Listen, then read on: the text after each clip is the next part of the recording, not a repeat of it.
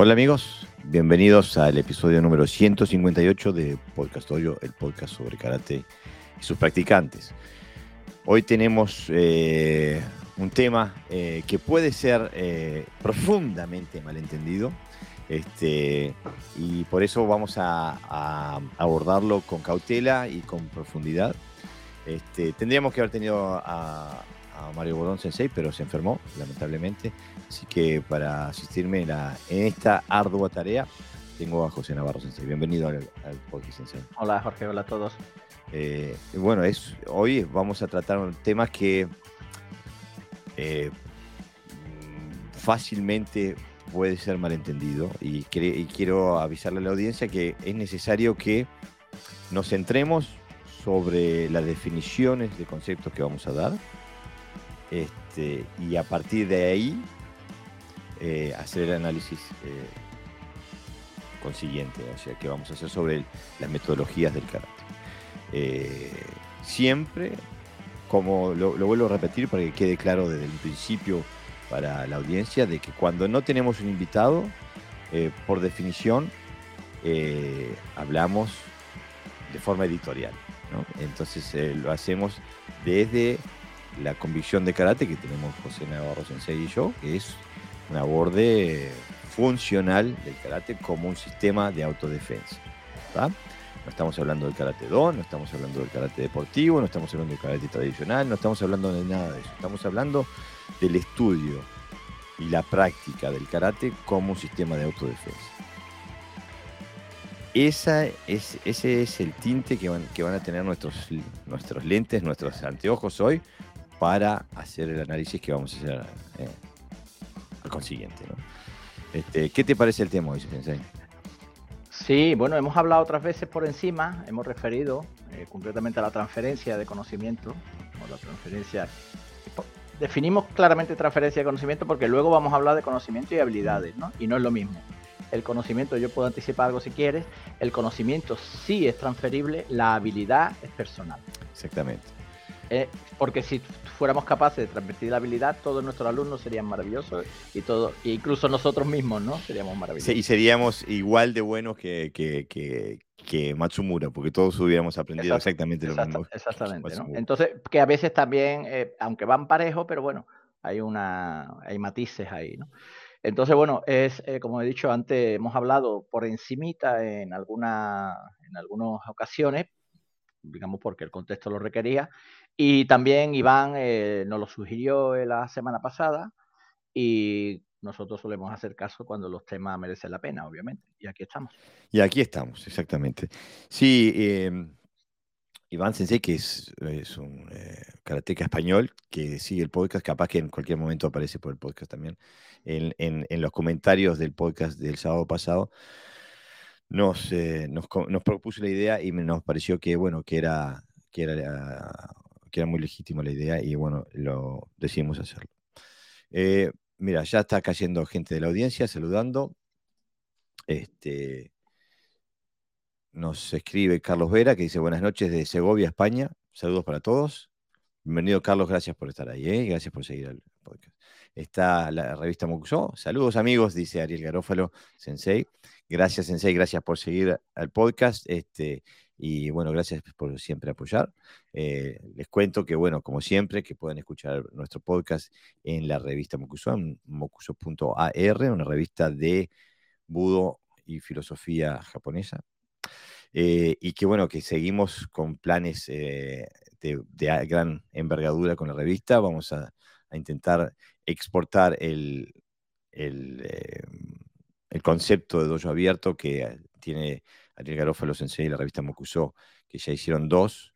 Eh, vamos a ver si lo podemos exportar y hacerlo en Sevilla en octubre de este año. Este, así que se vienen grandes cosas por ese lado también. David Ortega, Sensei, dice, buenas noches, maestros. Bienvenido, David Sensei, gracias por estar ahí. ¿eh? Este, eh, y bueno, lo de maestros, no, nada. buenas noches, somos practicantes. Y estudiantes.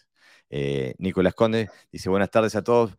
Buenas tardes, Nicolás. Gracias por estar ahí siempre al pie del cañón. Está Mario Sensei, dice Necocan. Buenas tardes, noches, amigos. Acá hoy al firme con el vivo. Gracias, Sensei. Gracias por estar ahí.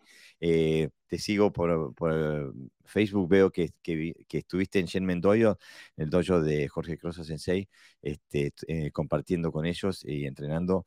Eh, espero que hayas tenido la misma experiencia tan fantástica como tuve yo, me trataron re bien, son gente excelente, gente genuina. Este, bueno, y si los ves, la próxima vez que los veas, mándale un, abrazo mío. ¿eh? Este, Sebastián Di, Renzo dice, eh, ¿para qué? Estoy medio. ahí. Buenas tardes, dice Sebastián. Eh, buenas tardes, Sebastián, gracias por seguir el podcast. Y Roberto Daniel Bonetti dice, muy buenas noches para todos, cordial saludo desde Tenerife. Vamos arriba a Tenerife. todo está en marcha para dar, eh, bueno, darle comienzo al podcast. Cayó Adrián Fernández Sensei, también desde Argentina. Buenas noches, Sensei, gracias por estar ahí. ¿eh? Este, bueno, lo primero que sería importante para, para poder hablar en profundidad sobre el tema, el tema de hoy es si hay transferencia en, el karate, ¿no? Eh, bueno, podemos decir desde un principio que sí y que no, pero vamos, primero vamos a definir eh, qué es lo que entendemos por transferencia, ¿no? Y bueno, yo salí, eh, eh, yo soy docente en mi vida privada, entonces el término pedagógico de transferencia me llega, o sea, lo tengo cerca, lo tengo, es algo que, utilizo constantemente. Entonces salí a buscar en, la literatura que utilizamos nosotros, a buscar una definición del término transferencia.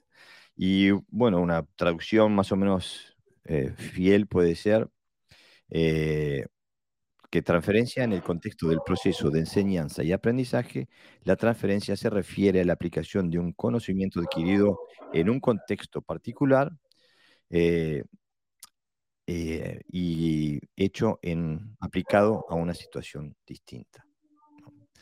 entonces, eso es importante saberlo, comprenderlo. Estamos hablando de aprender algo en un contexto y poder aplicarlo en otro.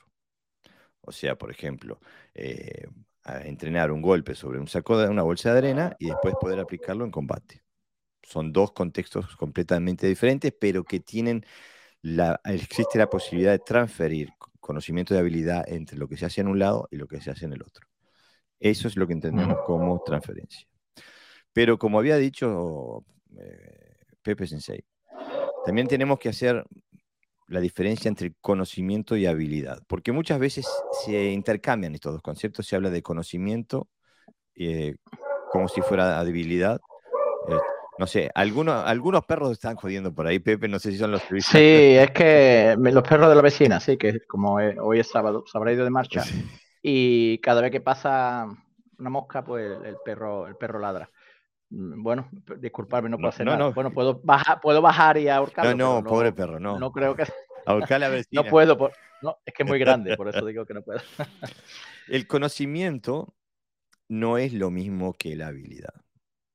Eh, por lo menos de la forma que lo queremos definir para la discusión de hoy, ¿no? El conocimiento puede transferirse de una persona a otra.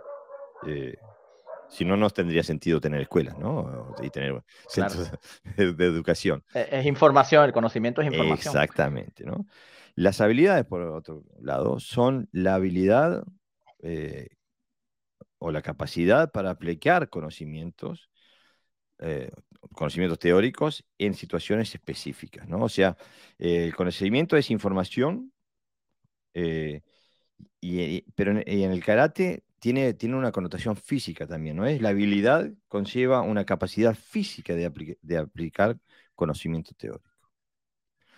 O sea que ahí se abre todo un mundo eh, más grande porque tenemos que hablar de la capacidad motrices, de fuerzas, habilidad, todo lo que sea eh, con atributos físicos para poder eh, aplicar o llevar a cabo lo que el conocimiento teórico del karate nos da. Que una cosa es saber y otra cosa es muy distinta, es poder. Y esa es la gran diferencia a la cual nos referimos hoy, ¿no? No, Sensei. Sí, bueno, el conocimiento eh, a veces, como tú dices, lo confundimos, ¿no? Porque al tener un conocimiento, de, a veces de primera mano, tenemos una información, creemos que, que, eso puede ser aplicable en todos los contextos. Como es teoría, a veces no la podemos, digamos, demostrar en la realidad, pues podemos pensar que es una habilidad en sí mismo. Entonces, eh, como tú decías, el, conocimiento es, es contextual, es decir, se produce en un contexto determinado, mientras que la habilidad, si existe, es universal. La puedes aplicar en todos los contextos, por ejemplo, en tu propio estilo o más allá. Vamos a poner el equilibrio, vamos a llevarnos a un, a un aspecto físico. Si yo tengo equilibrio, el equilibrio es un concepto universal, es una cualidad una, o una capacidad que yo la puedo aplicar en el dojo entrenando, como cuando me voy a la montaña a caminar por tierras irregulares, por ejemplo. Pero el conocimiento de la montaña no implica que yo me maneje correctamente en esa zona, ¿no? Son cosas diferentes. Creo que queda claro más o menos, pero como estamos hablando del contexto del karate, a veces en el contexto del karate, como no puede, como no podemos eh, aplicarlo todo de forma realista, pues claro, se queda un poquito ahí en ese, en ese impasse, ¿no? Entre, entre confundir la habilidad con el, con el conocimiento.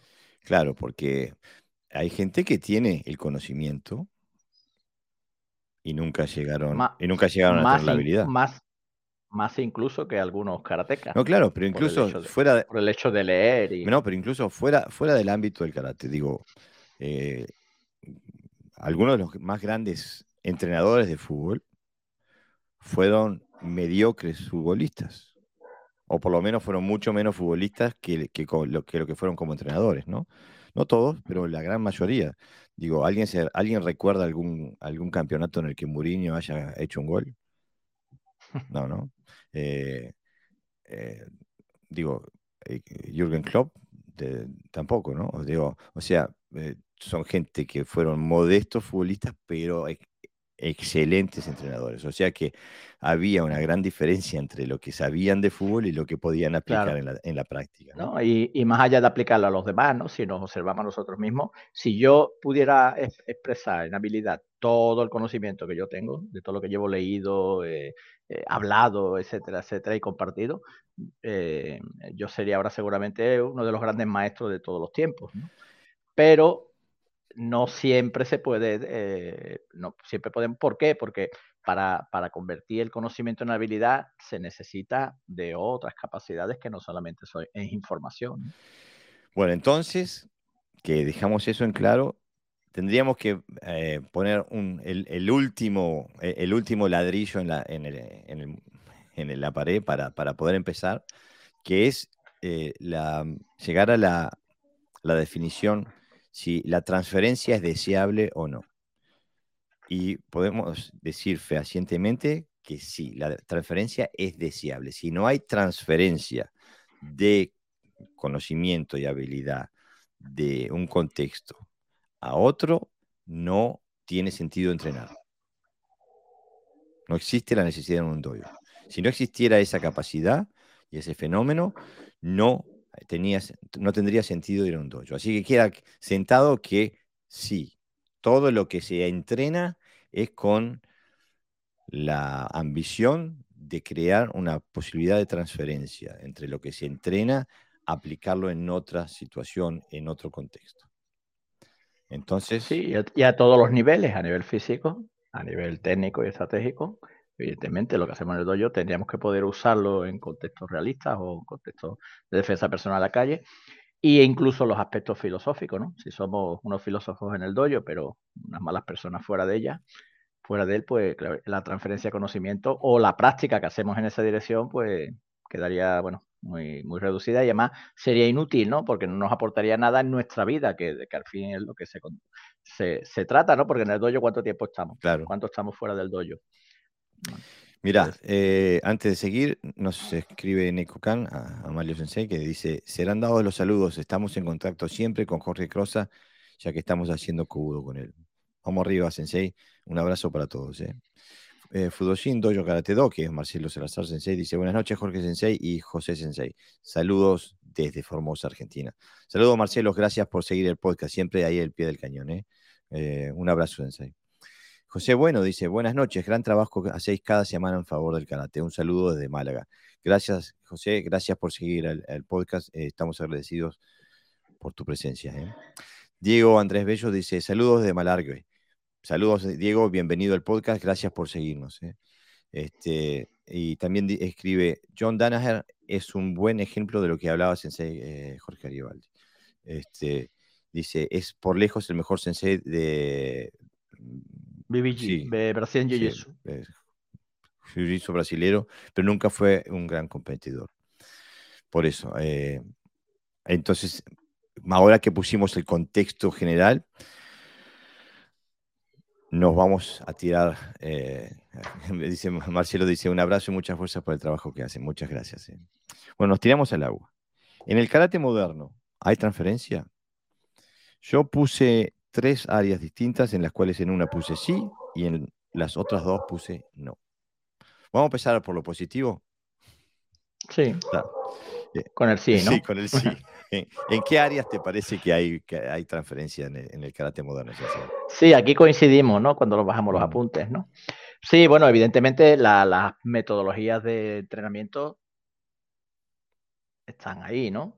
Que son, son eh, la parte física, eh, hay una transferencia desde lo físico hasta, hasta, hasta lo hasta el karate, pero estamos hablando siempre de karate moderno desde el punto de vista deportivo. Claro. O sea, del, al karate deportivo, las partes físicas lo vemos, ¿no? En los competidores, ¿no? Que hacen un trabajo específico físico para que luego sea transferido a su forma de entender los katas, a su forma de entender el kumite. No hablamos desde el punto de vista funcional de, ese, de, de, esa metodología aplicada al karate funcional, que eso sería otra cosa. ¿eh? Sí, para mí también. Si, si dividiéramos el karate en, en en cuatro categorías eh, generales. El karate deportivo, el karate tradicional, el karate do y el karate funcional. Yo diría que los que más, eh, más cerca están de, la perfección de lo que es el, karate deportivo, porque son gente que saben exactamente cuál es su objetivo, que son, es, es que viene regido por el, por el estatuto, por, las reglas del reglamento de la competencia, y tienen eh, una metodología eh, puramente científica para, eh, de tanto, tanto desde el punto de vista físico como técnico, para lograr esos objetivos. Yo sigo a, Franco Recursos en y lo ven, haciendo pesas, haciendo el ejercicio de pliometría, ejercicio de, de, de saltos, etcétera, etcétera. Digo, eh, todo en vistas a un objetivo concreto y sabido. Y hacen saben exactamente lo que hacen, por qué lo hacen y para qué lo hacen, con qué objetivo lo hacen y llegan a ese objetivo. O sea, desde ese punto de vista me parece que son, eh, son claritos y al pie y saben lo que hacen y lo hacen muy bien, muy, muy bien. Ahora, después este, se empieza a enturbiar la cosa. Bueno, un matiz. Eh, a pesar de que el karate deportivo, como estás hablando, sí transmite transferencias en positivo, transmite todo tipo de transferencias. No, no, pero ah, en cuanto a cuáles son sus objetivos, los cumple, los cumple por, ah, plenamente. Claro, claro, exactamente. Es limitada, son transferencias limitadas, porque tienen objetivos muy claros y bueno, eh, la usan bien. Quiero decir que los entrenamientos se les ve, ¿no? Que que una persona trabaja la velocidad y eso lo va a usar luego en una competición. Claro. Tanto de kata como de kumite. Pero desde mi punto de vista no se le puede pedir todo, todo a todos, ¿no? Pero eh, mm. digo, eh, ya desde el punto de vista que haya un grupo que sabe lo que quiere y sepa cómo obtenerlo y cómo llegar ahí, me parece fantástico. Ahora, el problema es que yo no quiero eso. yo no veo eso cuando veo karate, ¿no? Pero, pero me parece excelente que la gente que vaya en esa dirección tenga una, guía clarísima y tenga una metodología de trabajo que le permitan llegar a ese objetivo. y que eso es el problema, que, ese es el tema que queremos, del cual queremos hablar hoy, porque tenemos después diferentes versiones del karate que empiezan a eh, empiezan a renguear, le empiezan a fallar cosas en, su, en, su, en su palete eh, metodológico, por así decirlo. Y me gustaría empezar por limpiar, em, por limpiar los trapitos sucios de mi propia casa. Porque nombré al karate funcional como uno que no estaba a la altura desde el punto de vista metodológico que, que había llegado el karate deportivo. Y lo mantengo. ¿Y por qué lo mantengo? Porque nosotros, los que estamos en el karate funcional, estamos intentando redescubrir una verdad perdida. Nosotros estamos en el proceso de redescubrir una verdad que pensamos, creemos perdida. Y entonces no estamos, mm. eh, no estamos en el nivel de desarrollo metodológico eh, y, técnico que tiene el karate deportivo en cuanto a sus objetivos, porque nosotros estamos todavía redescubriendo. Eh, es un trabajo de ingeniería y arqueología a la vez. a nosotros se nos enseñó un tipo de karate con unas metodologías y unas herramientas que no funcionan en el karate funcional. Va a poner la redundancia. Exactamente. No funciona en el karate funcional. No funciona en el karate funcional porque están diseñados para otro tipo de karate. ¿Cuál? Bueno, pues cada uno que lo nombre, ¿no? Y cuando quieres entrar, ya no, ya no hablo de profundidad, sino un simple bunkai, por ejemplo, que lo hace todo el mundo.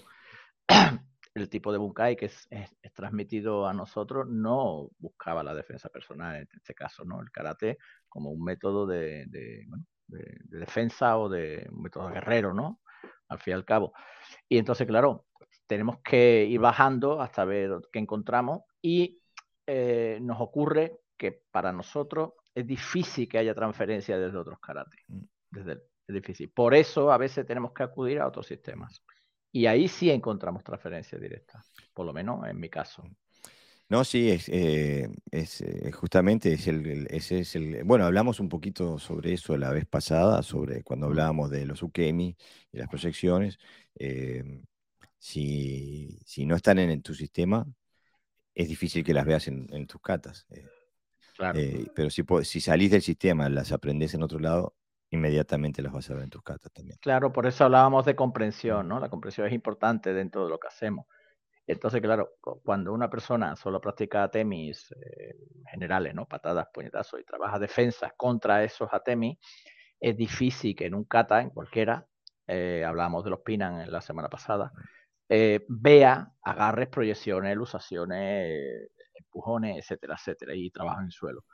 Cuando practicas otro sistema, pues entonces descubres que el kata, la comprensión del kata aumenta y ves que donde veía puñetazo, pues ahora puede haber agarre, mm. puede haber empujones, puede haber lusaciones, estrangulaciones, etcétera, ¿no? Entonces, claro, eh, a veces, a veces esa transferencia que nosotros pensamos que hay, eh, no siempre es certera, ¿no? Desde el punto de vista de la comprensión de lo que a lo mejor ese kata te está diciendo, porque a lo mejor yo veo puñetazo y patada, pero el propósito del kata, o de la kata, como queréis llamarlo, no es precisamente la percusión, ¿no? Por las distancias que tiene, por la forma de moverse, por la forma de, los movimientos de brazos, etcétera, etcétera. Pero eso, bueno, eso, eh, esas herramientas hay que ir a buscarlas, eh, sea donde sea. Así a mí me dice, no, hombre, pero el karate está todo, por ejemplo, ¿no? Uno puede, bueno, sí, sí yo no digo que no esté todo, pero yo no soy capaz de verlo. entonces, entonces tengo que buscar allí donde, donde lo encuentre, ¿no? Claro. Es que yo estoy absolutamente convencido que en el karate y en el kata está todo. Lo que pasa es que está codificado de una forma eh, que lo que nos pasó históricamente es que mm, de forma consciente o inconsciente alguien codificó los kata y después tiró el código. Y nosotros estamos, eh, somos los, los Turing de, de, nuestra época que estamos eh, intentando descifrar el código para comprender el mensaje.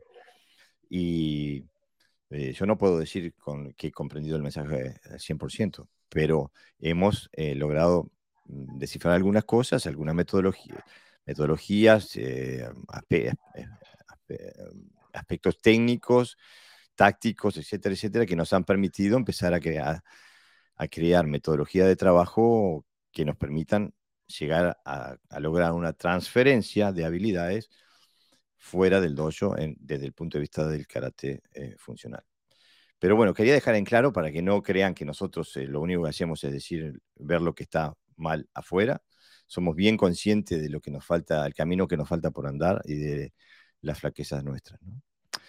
Eh, mira, nos escribe Mara Suárez, este, desde Canarias, que dice, buenas noches de Canarias. Bienvenida Mara, gracias por estar ahí, siempre al pie del cañón. Hoy está sola. Hoy está sola porque Martín no llegó y Mario está enfermo. Este, José Manuel Ruiz dice, buenas noches desde Antequera. Gracias José, gracias por estar ahí. Eh, buenas noches y gracias por seguir en el podcast. Diego Andrés Bello dice, un kata es un sistema marcial completo, pero cada uno de ellos tiene un, mensaje particular. Con esa idea general en mente, debería ser más fácil redescubrir el código. Y bueno, justamente esa es la, idea que perseguimos nosotros, ¿no? que un kata es un sistema completo.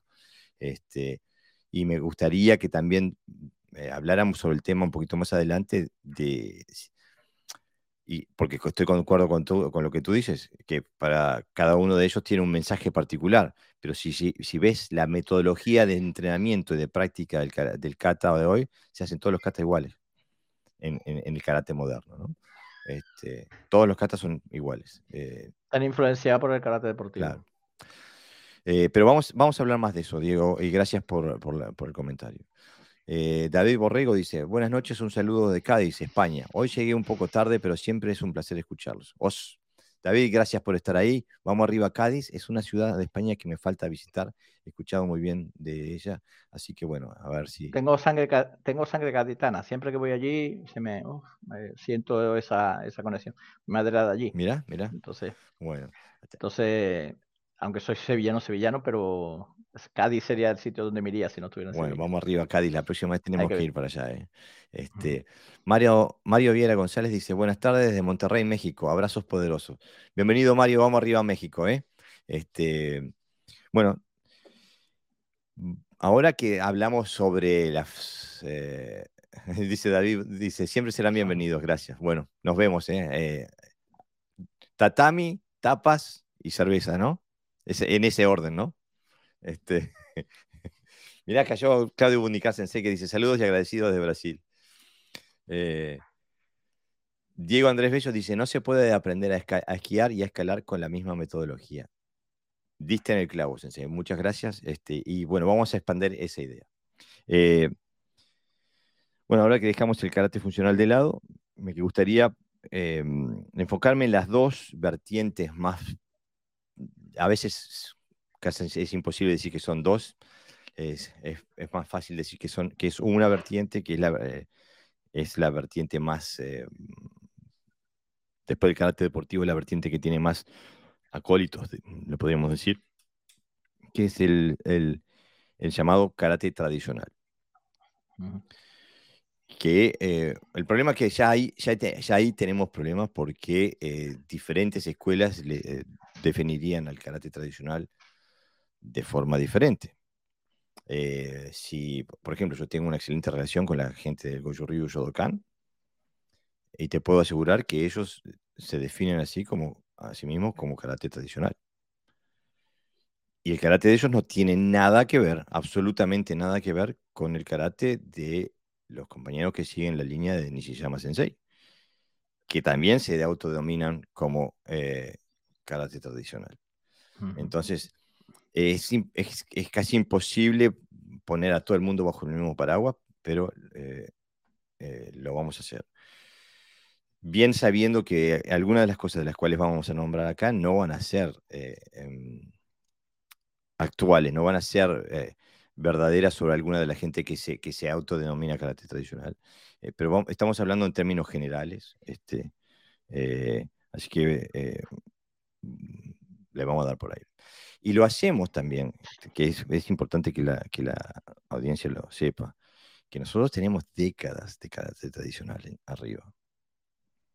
Es que es nuestra búsqueda de, un carácter funcional que nos, hace, nos hizo llegar a, las conclusiones que vamos a dar hoy. ¿no? Entonces, una de las cosas que a mí históricamente la, supe bastante temprano en mi carrera de karate, pero tardé décadas en comprender sus repercusiones. Y es que el karate moderno, el karate tradicional de hoy, en realidad fue pensado como un sistema de educación física de masas para el sistema escolar de Okinawa. Eso fue el, el paradigma de lo que después se transformó en el karate tradicional. Fue la transformación que hizo Itosu del, del, Tode, eh, y el Tode Jutsu y del Ti, que, y la, que, las transformó y las puso, la transformó en un sistema de educación física para el sistema escolar okinawense y después eso se utilizó para exportarlo a Japón y, bueno, y después llegó todo el mundo. Entonces, me gustaría que habláramos un poquito sobre la repercusión que tiene esto sobre el karate, ¿no? Porque estamos hablando, digo, si yo pongo, me meto, si escribo ahora karate, me meto en Google y escribo karate tradicional, defensa personal, me van a aparecer millones y millones de posts hablando sobre eso. Entonces ahí empezamos mal desde el principio, ¿no, Porque estamos diciendo una cosa claro, cuando... Porque tenemos, tenemos dos palabras viciadas, una karate por un lado, entre comillas viciada, quiero decir que se, que se pronuncian en cualquier contexto. Y también el contexto de defensa personal. Exactamente. Que también, por otro lado, que es defensa personal, ¿no? Se da la curiosidad que mucha gente que trabaja el karate tradicional, cuando quiere definir un karate de defensa personal, lo primero que hace es quitarse el karate y ponerse un una ropa deportiva para demostrar la eficacia del karate más allá del contexto de, de dojo, mm. ¿no? Eso significa eh, que, se ha desviado un poco del origen, ¿no? Que primero no había karate y luego todo eso se normalizó, como tú decías, ¿no? Porque el karate, si quería hacer karate, no podía, o sea, si quería entrar en la cultura o en la sociedad eh, japonesa, eh, no podía ser okinawense. Por lo tanto, tenía que ser con todos los patrones conductuales de, la sociedad japonesa. Primero, cambio de nombre, eh, le ponen el do, eh, cambian la metodología de trabajo, le quitan todo lo marcial y lo convierte en trabajo físico, quizás, ¿no? De, de, educación física, ¿no? Para que lo hiciera todo el mundo igual, no trabajan de la misma manera, o sea, no trabajan de diferentes formas, sino que todo el mundo trabaja exactamente igual, da igual el estilo que sea, si es japonés, todo el mundo trabaja igual, las mismas metodologías. Y luego eh, eso cala en la sociedad japonesa porque interpretan que ya es su karate. Mm. Por lo tanto, con sus metodologías y con sus objetivos, ¿no? Que recordemos también que en aquella época donde el karate empieza a, convertirse en masa, regía un régimen totalitarista, totalitario dentro de Japón. El judo, por ejemplo, eh, Yoro Kano se sabe que no admitía gente que no pensara como él, ¿no? Y entonces, claro, todo eso influye en una forma de pensar, en una forma de transmitir, y eso es lo que nos llega a nosotros, ¿no? Por lo tanto, llega, llega un karate con objetivos totalmente diferentes a, ese karate que nosotros llamamos, llamamos funcional el problema, el problema es que eh, las metodologías que se incluyen, por ejemplo, el karate deportivo, tiene mucho que ver con el kendo. Normativa, formas de el lipón, etcétera. una, limitaciones a la hora de golpear determinada, porque más eficaz que un kenjutsu no hay nada, pero no como no puedes aplicarlo, porque si no matas al otro, pues crea una serie de normas con una serie de límites técnicos, ¿no? Es lo mismo que ocurre en el karate.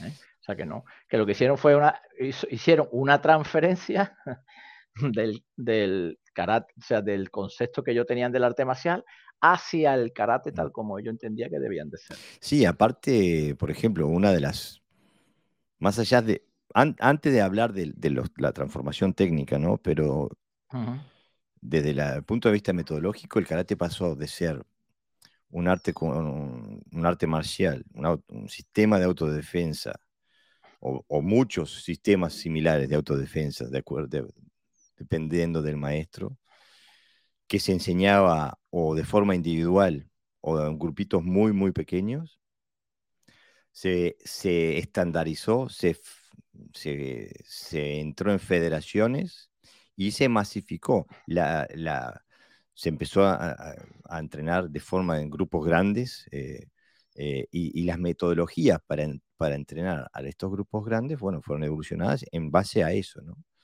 En base a eso. Además, eh, al final, de alguna manera, como entró dentro de la educación física en la escuela, pues, pues un gran sector de, esos niños, ¿no? De esos estudiantes, pues, hacían eso, hacían karate. Y no entendían que el karate de otra manera, no conocían la historia del karate, la conocen a partir de, que ellos la conocen dentro de, del Japón, ¿no? Mira, eh, nos escribe Fudoshin que dice, ¿cuánto cuesta aceptar que Itosu Sensei transformó el karate en un sistema educativo? Sí, pero lo dice el lo mismo. dice el ¿eh? mismo, claro. Quiero decir, quiero decir que no lo decimos No. nosotros. Nosotros ya hicimos un, un, eh, un podcast sobre, sobre, Sobre Itosu. eh, sobre Itosu. Y no solo Itosu, ¿eh? también Funakoshi. Fue, Bueno, todos los que lo siguieron. Mabu- todos los que lo siguieron. Lo que pasa es que Itosu, digamos que no sé si fue uno de los primeros, pero eh, él lo reconoce, lo acepta y, y lo ve necesario. O sea que, que es una necesidad. Él no quiso para nada prostituir el karate, lo que hizo fue una transformación para que, para que se pudiera trabajar por él dentro de, la, de las escuelas y por supuesto a nivel de masa. ¿no? Mira, Diego Andrés Bello eh, pregunta, ¿hicieron una kendoización del karate? Sí, Sí. sí. Y, y yo veo el karate tradicional, cada vez que lo miro, veo kendo. Verá, no, me- no se me malinterprete. Muchos conceptos de kendo. De hecho, el mismo Nishiyama que creó todo, todo un sistema sobre eso. ¿Pero por qué? Porque la mayoría de la gente que empezó a hacer eh, karate eran kendoka. El mismo Nakayama, en un vídeo que vimos el otro día, ¿te acuerdas, Ujú. Jorge? Que ya hablaremos más adelante, profundizaremos. Él venía del kendo. Y cuando vio a Funakoshi, pues se quedó en el karate y le gustó más y abandonó el kendo. O sea, eran gente que venían del kendo. Por lo tanto, es lógico que también se, se kendo y se, se kendonizara, se dice. Sí, mira, eh, yo leyendo el, eh, el manual de instructores que escribió Nishiyama Sensei, para mí, si, si le cambias la palabra karate y le pones kendo, es, es, parece un manual de kendo.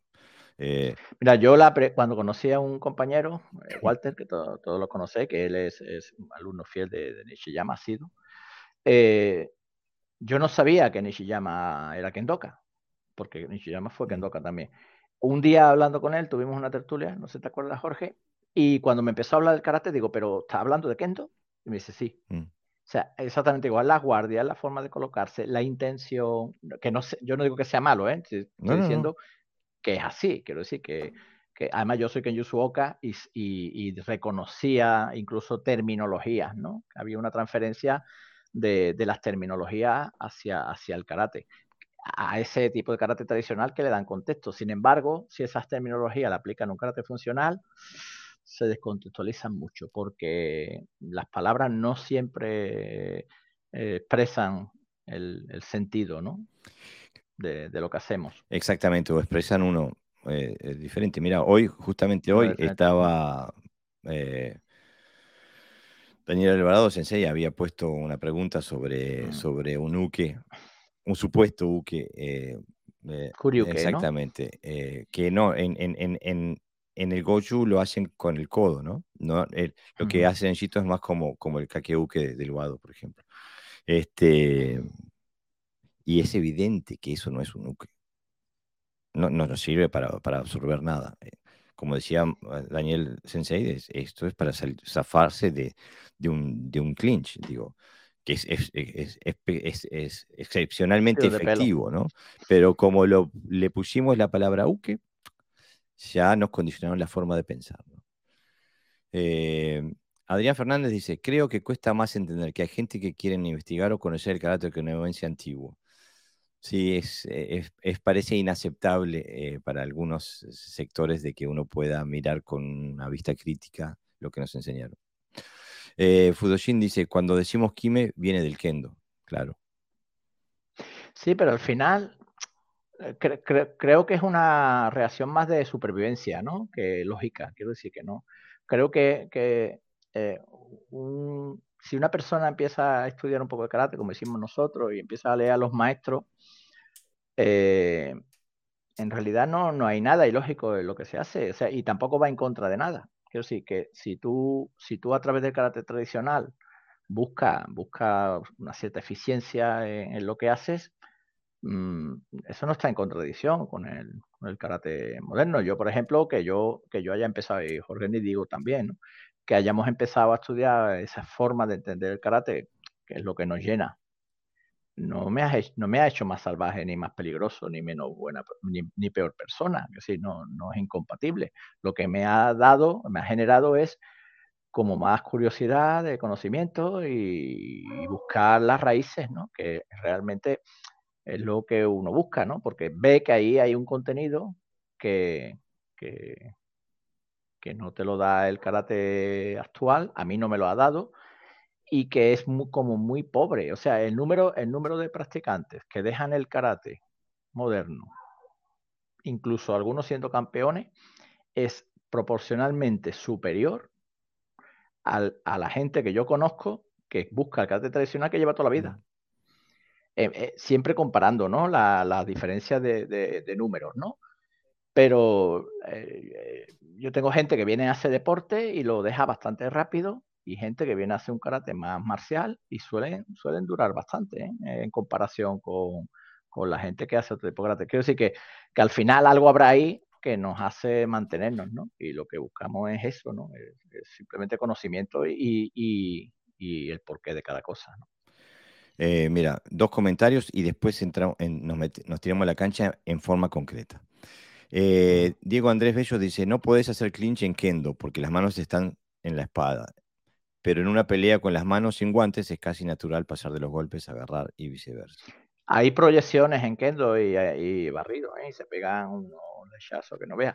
Y también hay técnicas de, de Yujiwasa que se llaman, o sea, de de que se cruzan los kenes, baja, sube, se utilizan ¿eh? bastante. Pero es un, Son eh, es un glitch con la espada, podría decirse, ¿no? Con la, exactamente, con el uso mm. del peso. Hay, mucha similitud, mucha, mucha similitud en algunas cosas, claro. Eh, Nicolás Conde escribe, en mi caso veo diferencias en el método y en el contenido de la enseñanza. Por ejemplo, el kime que ya han nombrado, nosotros Sodokango Yuryu hacemos chinkuchi, que es diferente y de China. Por eso decía Sensei que, cuando, que, no, que tampoco tiene mucho sentido eh, hablar del karate tradicional y por eso di, los dos ejemplos. Di, el, ejemplo de la Shodokan y del karate tradicional de Nishiyama Sensei, porque es, desde afuera se, denominan iguales y en realidad son dos cosas completamente diferentes. Este, Diego Andrés Bello dice, en orden de distancias, lo miro feo, lo pateo, le pego, lo agarro, lo palanqueo, lo derribo, lo palanqueo en el piso y me voy corriendo para mi casa. Valga la redundancia, pobre hombre, todo lo que le hizo. Este, Neko Khan dice, tal cual, cuando uno entra en, esa búsqueda, cambia exponencialmente su karate. En estos últimos siete años hice ese camino y mis alumnos sorprendidos me dicen, esto es otro karate. Este, y bueno, esa es exactamente nuestra experiencia, Sensei. Este, y, por eso quiero profundizar en eso. Pero antes quiero leer el último comentario de, Diego Andrés Bello que dice, clinch con espadas, ya me gusta el kendo. Porque está todo bien hablando en términos generales, pero vamos a hablar, y, ya sé que vamos a matar, no vamos a matar una, una, vaca sagrada, vamos a matar un mamut sagrado. Este, y, pero bueno, cada uno tiene eh, derecho a una opinión de acuerdo a su experiencia y su estudio y su, trayectoria, y eso es lo que vamos a hacer ahora. Y les propongo esta, esta pregunta a la audiencia. por favor, respondan lo que les parezca en, los comentarios y si no, seguimos discutiendo con Pepe Sensei. Eh, ya en el, episodio pasado hablamos del Kihon Kate Kumite. Vamos a empezar por partes. El Kihon.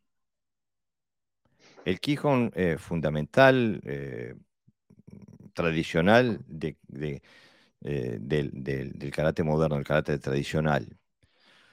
como dije la vez pasada, en el Ryu tenemos un set específico de lo que es el Quijón tradicional nuestro. no sé si en otros estilos los sets son tan específicos, pero más o menos se parecen todos. El, el Yunsuki, Gyakusuki, Kete Yunsuki, todo esto, el corredor, ¿no? Haciendo técnicas de base. Sí, hay unas técnicas como de base y después están las variantes. Exactamente. Y, de, y, las técnicas que se consideran principales son las que están dentro del programa. Entonces, yo, creo que yo le hago la pregunta a la audiencia. El Quijón, la práctica del Quijón, el estudio del Quijón, ¿crea transferencia en la habilidad de pegar? ¿Puedo hacer una pregunta más? Bueno. Ah, o ampliarla. ¿Qué elementos, si los hay, son transferibles dentro del Quijón? Claro. Porque yo entrenando. Que, no lo. Porque, quiero decir, eh, uno puede decir, hombre, coge eh, equilibrio. Bueno, pero Eso lo puedes hacer también. Eh, elementos específicos, porque generales. Elementos específicos del Quijón, claro, porque dice, no, es que mandar pesos. Si, si cojo un mazo también lo hago. Elementos específicos que el Quijón, para que el Quijón tenga razón de ser y que luego solo esos elementos sean, sean transferibles. A pegar. Que me hagan. Que me... A, pegar. En este caso concreto, puede mm. haber. Podemos, el Quijón puede aportar más cosas, pero para, para tener eh, un marco de discusión concreto, vamos a decir el Quijón, el Oitsuki, el Gyakusuki, me da pautas para pegar, para pegar, para que mi, golpe sea más potente. Sí, Quijón al aire. Sí, el Quijón tradicional que hace todo el mundo. El, el, corredor en el dojo que uno va, ich, ni, san, shi, ko, ok, ich, hach, yu, mawate, ich, ni, san, eso. Eh, Diego Andrés Bello dice, Quijón al aire, hasta cierto punto, golpeando, Quijón golpeando algo, bastante más. Eh, bueno, yo soy de la, mm, de la, mm, de la misma opinión. Quijón al aire da muy poquito, da un poquito, pero da muy poquito. Yo ahí tengo, yo tengo ahí una lucha interna entre, entre digamos, eso, lo que yo hago y pienso y, puede ser. Porque eh, el, problema de, golpear es que eh, en base quieres pegar fuerte, ¿no? Pero para golpear a alguien tienes que acercarte a él, ¿no?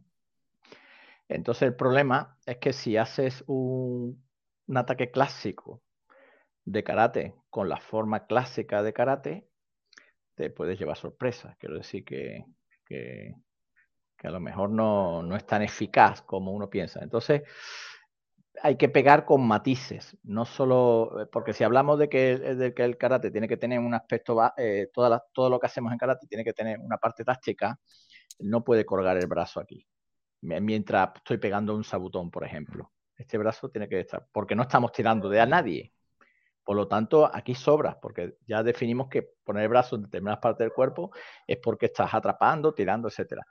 ¿Y qué haces con ese brazo cuando no estás tirando? ¿No? Por lo tanto, es exactamente igual hacia el quijón al aire y golpeando. Yo creo que no aporta tanto como parece. Haciéndolo exactamente igual, ¿eh? Y si no, probarlo, vamos. Y alguien que esté con, con algo, con un churro que no tenga mucho daño, y te vaya indicando las zonas huecas. Otro, otro aspecto técnico que es eh, un error garrafal en, desde el punto de vista táctico es que la gente pega en el Quijón y deja el brazo, el, brazo estirado. No lo retira hasta que hace el, otro, el, otro golpe. Otro más es que siempre da la zona más dura del cuerpo. Claro, exactamente.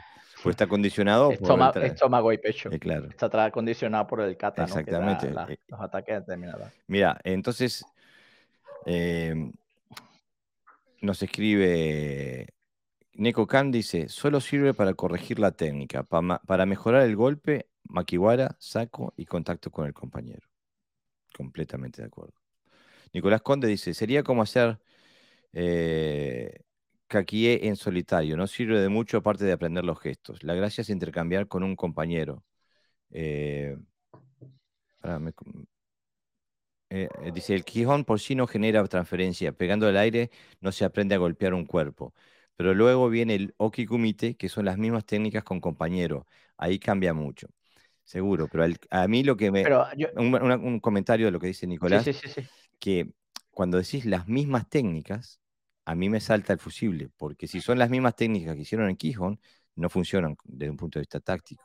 Ahora, si las adaptaste tácticamente, entonces eh, sí, eh, pero entonces, ¿por qué entrenarlas de una forma inválida tácticamente, que es peligrosa desde el punto de vista táctico y después adaptarlas? Para eso entrenarlas desde un punto de vista válido tácticamente desde el principio, digo yo. ¿No? Dale, Pepe. No, yo creo que hay un error de concepto, o que también lo tenemos normalizado, que pensamos que el Quijón sirve igual para Kata que para Kumite. El Quijón tal como está establecido. Y yo creo que no, que, que si, alguien me dice, las técnicas que hacemos al aire para perfeccionarlas, ¿las puedo llevar luego al kata? Yo diría que sí, siempre y cuando tengas la habilidad, la habilidad, no el conocimiento de saber transferirla. Porque ya, como hablamos el otro día, una, un suki de una persona perfecto lo hace solo y cuando lo pone en un kata, como gire y tenga que hacer un suki, ya no le sale. Y, ¿no? Mira, Pepe, quiero que, quiero que expandas en esto, porque eh, tú sos el que tiene más experiencia en el boxeo. Yo hace muchos años que no entiendo, que no entreno. Eh, Mocuso Revista dice, en el boxeo también hacen Quijón, luego lo trasladan a la bolsa y luego lo ponen en práctica. ¿Cuál es la diferencia entre el Quijón del boxeo y el Quijón del karate? Que no existe Quijón. Y, aparte lo que hace, la sombra que hacen es la misma técnica que hacen sobre la bolsa y la misma técnica que hacen sobre el, Claro, el problema, el, problema en karate, el problema en karate, eh, eh, perdonadme porque soy español y, tal como pienso lo digo, es que no tengo filtro, ¿no? Eh, no tiene por qué ser un problema, ¿no? Es una metodología que se ha aplicado y que funciona en determinados contextos, ¿no? Cada uno que haga lo que quiera. Pero la diferencia es que en karate se ha dividido y esa división primera para enseñar a las masas se ha convertido en, cosas diferentes, ha hecho que se convierta en cosas diferentes. ¿Por qué? Porque hay gente que practica más Quijón, hay gente que practica más Kata y hay gente que de vez en cuando hace kumite. Pero en boxeo tú no puedes hacer eso. Tú no puedes practicar más técnicas al aire y un día pretender que eso te funcione. No hay diferencia de práctica. Lo que hay es diferencia de contexto. Mm. Pero la técnica es exactamente la misma. Entonces no hay Quijón, no hay kata, que podríamos decir que son las combinaciones, los combos, ¿no? Algunos son mm. muy, muy revesados. Y luego tenemos el, lo que sería el sparring o el combate libre.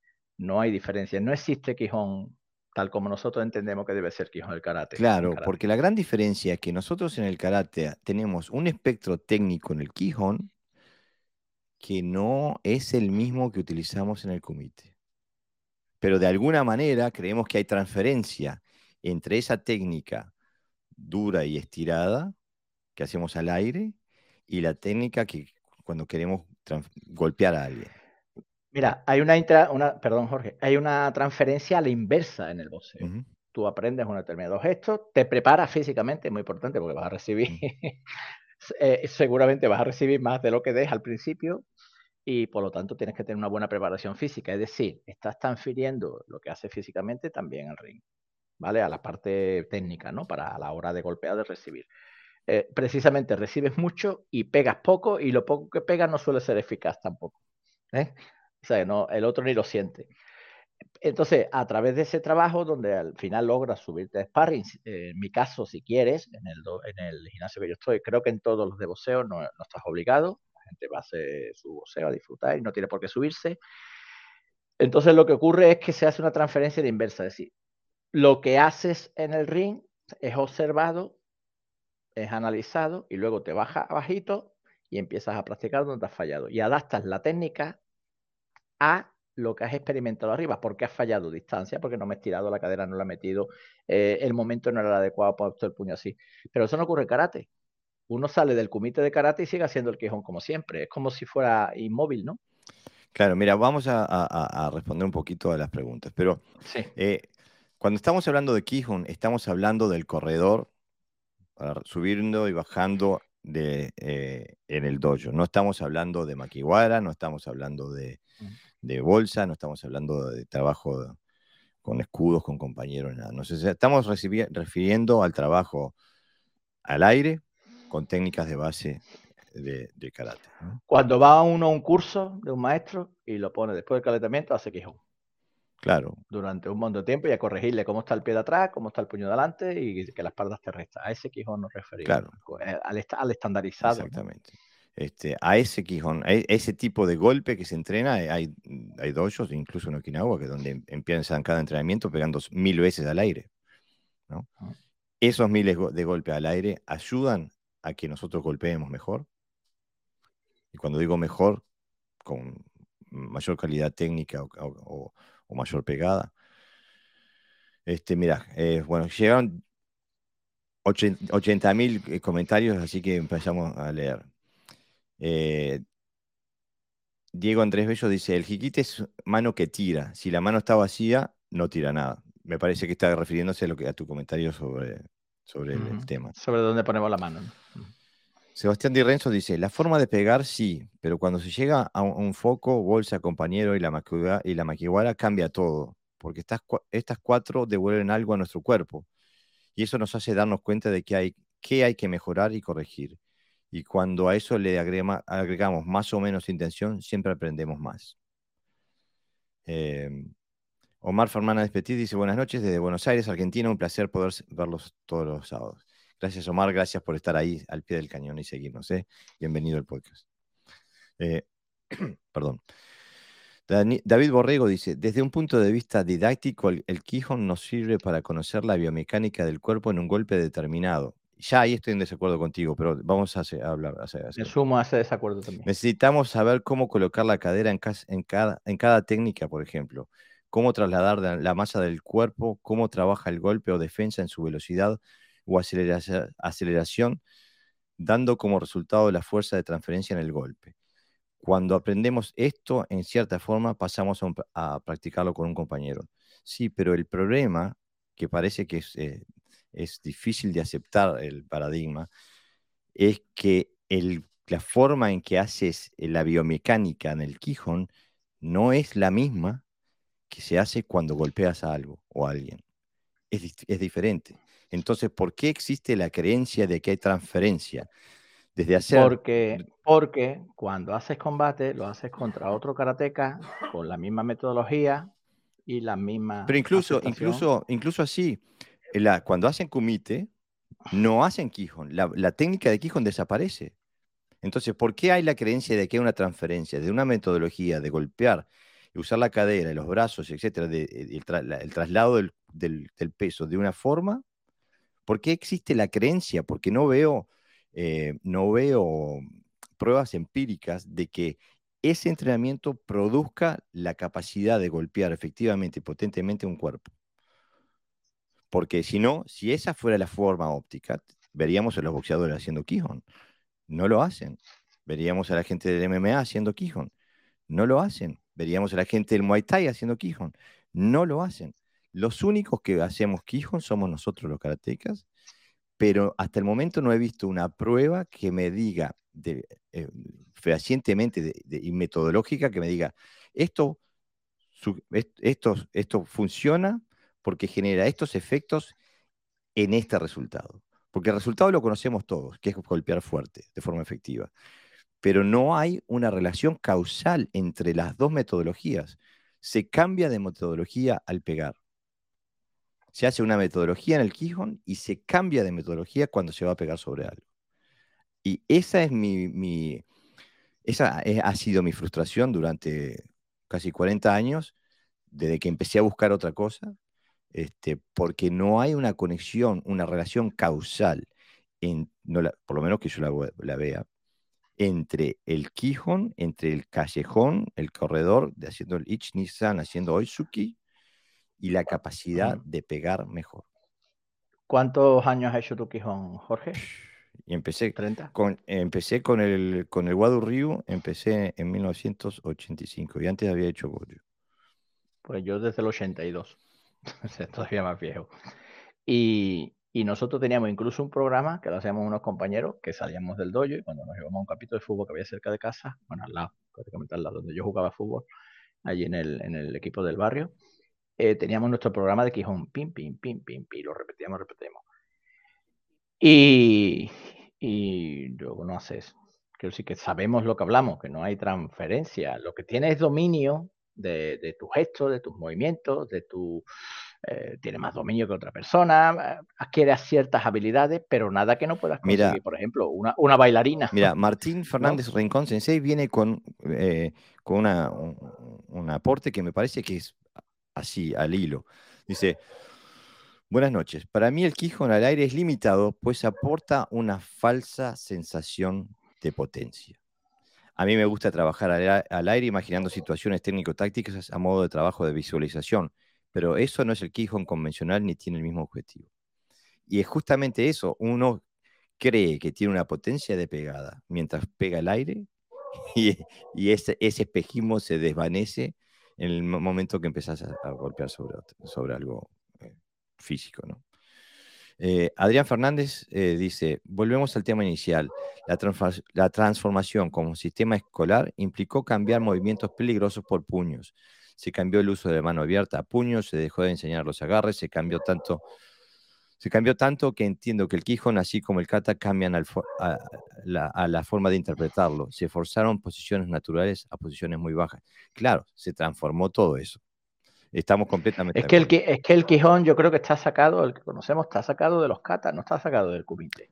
Y además, está sacado de los katas en su versión más, más light, ¿no? Mm. Más, en su versión educativa, que le quito todos los elementos marciales, lo perfecciono, le hago un gesto, hago una caligrafía del movimiento y lo, y lo transmito a, gente que, que, se, que no, posiblemente no les gustara ni el karate, quiero decir que lo que pasa es que lo hacía en las escuelas. Entonces, no hay, no, si, si ya viene, ya viene, o sea, va como bajando. ¿no? No sube, o sea, no dicen, ¿Cuál es el Quijón más adecuado? Por ejemplo, eh, eh, voy a... Mm, eh, una cosa que yo hago. Imaginaros que tenemos una serie de catas. Y ahora, de esas catas, tomamos las técnicas que yo considero que realmente se pueden hacer a un, a un oponente. Bueno, pues seguro que las que menos, o sea, las que no sacaría son las clásicas que hacemos como Quijón. Mm. El Oizuki, el Gedan Barai. El Ageuke, si lo interpreta como un Uchi, sí. Eh, el Uchi-Uke, difícil. Es decir, hay una serie de técnicas que tú dices, vale, yo no puedo aplicar esto tal como viene en el kata en un combate. Está como viene definido. si ¿no? lo no viene, no viene definido. Y si profundizas bien en que ese movimiento puede ser un agarre, puede ser otra cosa, ya eso lo hacías. Quiero mm. decir, ya, eh, ya, ya, eso lo trabajabas tú en el contexto real de un combate, que cuando alguien te va a pegar, te, le, quitas la, le quitas la mm. pierna, o cuando alguien te empuja, o bien le aguanta, o bien le esquiva, o bien la... Quiero decir que, que son elementos que también vienen los kata, por cierto. Pero el Quijón clásico, los Oizuki, los Gadambarai, lo que ocurre es que eh, no podemos enseñar en una escuela técnicas de ese tipo de tan, tan guerrera y tan fea. Entonces, y yo lo digo porque yo doy metodología del arte y, integración social y uno de mis proyectos es metodología del arte marcial, es decir, del tai chi y del karate. Y yo tuve que hacer, ah, tengo que hacer programaciones donde tengo que enseñar a los niños a los que voy a enseñarles sobre la metodología del arte en la enseñanza primaria, o sea, ni siquiera adultos. Y todos los movimientos que se enseñan es con una, pensando siempre en, en, lo educativo, en el plano educativo, desde el punto de vista físico, es decir, que, que, que se sientan bien, que, que coordinen, eh, que desfoguen incluso a nivel emocional, que, sean ordenados en su gesto, que no, eh, un niño cuando empieza a hacer una técnica ordenada, eso influye también en su cerebro. Cuando está haciendo movimientos eh, descontrolados, pues, pues tiene otra, otra, claro, pero e otra forma. Ese es el fin del entrenamiento. Exactamente, pero si yo voy al colegio y le digo, venga, eh, tú me atacas y yo te meto los de los ojos, ¿no? no. pues es que ni me, ni me llaman de los No, pero que es natural y es comprensible, ¿no? No, que quiero decir que yo entiendo que, tuvieran que ser esas técnicas de esa manera porque, porque están diseñadas para lo que están diseñadas. Claro, si los querían meter en la escuela tenían que hacer la, transformación. Claro, es que, no, es que cualquiera de nosotros hubiéramos hecho lo mismo. Bueno, mira, siguen los, los, los, eh, eh, comentarios. Eh, Adrián Fernández dice, las manos abiertas eran a los ojos Kazumi Uchi, literalmente ataque de niebla, por ejemplo en el Naihanchi. Y sí, eh, había, no, me acuerdo quién decía que la, técnica del puño era herida, la técnica de mano abierta era, de muerte, ¿no? Eh, Dojo, que es Franco Recursos en dice, eh, mil golpes seguidos al aire. Para alguien que ya sabe realizar el golpe, no solamente no ayudaría para que se golpee mejor, sino que haría que se golpee peor. Se puede entrenar, para empeorar. A mi entender es clave que tengamos en cuenta esto para mejorar y refinar el entrenamiento. Mejor dicho, imposible. Mejor dicho, imposible. Porque exactamente, te, está programando para una desarrollar una habilidad que no es la que estás buscando, ¿no? Este, José Bueno dice, para mejorar la pegada lo mejor es golpear a escudos, aparatos y hacer posible con la mayor movilidad posible. Yo no veo transferencia. Nosotros tampoco, José. eh, Kaizen Dojo dice, saludos Sensei, un placer como enorme escucharlos, como siempre. Gracias Sensei, gracias por seguir, eh, Franco. Gracias por seguir el, podcast, a pesar de que a veces este, hablamos cosas que, van en, otra dirección de la que tú buscas, ¿no? Este, aunque me parece que tú buscas en varias direcciones, igual que, eh, que bueno, hay varias gente que, que, hace, eh, que tiene esa, esa visión, grandes karatecas. Adrián Fernández dice, ¿cómo está el Quijón que mencionan y que hice por mucho tiempo? Es más una plantilla de técnica básica. Ahora, el Quijón que hacemos es lo mismo que usamos en combate, pero como también entiendo que lo que hago no se considera karate por ser más antiguo o poco conocido. Pero a eso sumamos el Kasin, que es aplicar todo lo del Quijón en forma libre, solos y con compañeros. Seguro, tú haces Udundi, ¿no? No es, no es karate. Marcelo Salazar Sensei dice, me pasó con karatecas de más de 20 años de práctica que pensaban que pegaban fuerte y cuando les puse un escudo de potencia, hasta ellos mismos se frustraron. Claro. Eh, creo que no hace falta aclarar que se está hablando de un nivel avanzado de practicante. Eh, eh, bueno, esa es la experiencia que tuvimos todos, Sensei. Nicolás Conde dice, el tema es que nosotros ya no, no somos escolares y queremos aprender karate funcional. Repito, lo que aprendí acá, leer a los maestros y cambiará la perspectiva del entrenamiento. Yo estoy hasta cierto punto de acuerdo, Nicolás, pero el problema es que no alcanza con leer. Si la metodología no acompaña, no te alcanza. Como decía Franco Recursos en ser, Sensei, entrenar mil golpes al aire no, solo no te va a ayudar a golpear mejor, te va a hacer golpear peor. Eh, entonces, si la metodología no acompaña la teoría, por así decirlo, entonces eh, no, no, no crea los resultados, no crea la transferencia necesaria. En boxeo existe lo que se llama espejo, ¿no? que se hace prácticamente a mm, diario, pero no busca golpear más fuerte. Claro. Lo que busca es que coordines mejor, que te muevas mejor, que te relajes, que utilices mejor el cuerpo. Pero cuando quieres conseguir potencia, tienen ahí aparatos que son tremendos para conseguir potencia desde lo más light, quiero decir, porque eh, parece ser, muchas veces se tiene la perspectiva que el boxeo es pegar y ya está, ¿no? O sea, yo te pego fuerte y, se acaba, pero hay todo, una metodología de pegada, tiene, tiene diferentes tipos de saco, desde agua, donde la absorción es diferente, con lo cual tú tienes que usar el cuerpo de una manera determinada, que además casi siempre son para golpes circulares, los tienes grandes, muy pesados, donde, donde tienes que usar el cuerpo para penetrar, los hay ligeros, donde si le pegas como no debe, el saco se te va, y tienes que dejarlo clavado, ¿no? Tienes que aprender a pegarle para que el saco no se te vaya. Tiene lo que se llama saco de pared, que son sacos correctores, donde tienes que ir moviéndote alrededor de ahí golpeando. O sea, tiene una cantidad de, ejercicios para potencia, eso sin contar los escudos que el otro compañero se va moviendo, una cosa, es tremendo. y, y son específicos para aprender a trabajar la potencia y eh, en diferentes contextos, porque muchas veces el karate también contextualiza mucho que la potencia en el suki ¿no? y en mm. el yakuzuki. Pero, pero, y también teniendo en cuenta que el otro está como ya en estático y en tu distancia. Pocas veces se hace para atrás y pocas cartas que se trabaje golpes para atrás, eh, girar sobre el otro, pivotar en diferentes ángulos y contraatacar. Es decir, mm, e, e incluso el Quijón, aunque uno quiere meterle matices tácticos, tiene también sus limitaciones, pero, pero los tiene porque no están creados para eso. Mira, Nicolás Conde dice, me refería a leer para entrenar con una metodología personal también. Con las horas del dojo solamente, al menos a mí, no me alcanza. No, genial. Mira, y te felicito. Y ojalá todo el mundo hiciera eso, Nicolás. Eh, ahora, lo que estamos intentando es eh, em, analizar esto desde una perspectiva sistémica, ¿no? Lo que, lo que, lo que los sistemas proponen. Mira, el, próximo paso a dar natural para seguir la progresión es el kata. Entonces, la práctica de kata, cuando digo esto, eh, depende de con qué, qué perspectiva se entienda esta pregunta, ¿no? Porque si a mí me dicen la práctica del kata, ya pienso eh, ya pienso Bunkai, pienso los comités, eh, las combinaciones o sea, pienso en los elementos tácticos, o sea, se me abre eh, un, sinfín de cosas que tengo que trabajar para practicar este kata. Eh, pero para la gran mayoría, y lo digo con propiedad porque yo fui parte de esa mayoría, cuando te dicen practicar un kata, te dicen hacer la coreografía de un kata específico. Ah, voy a entrenar Kushanku. Y lo que hacen es que hacen la coreografía de Kushanku. O voy a entrenar Sanchin. Entonces hacen la coreografía de Sanchin. ¿no?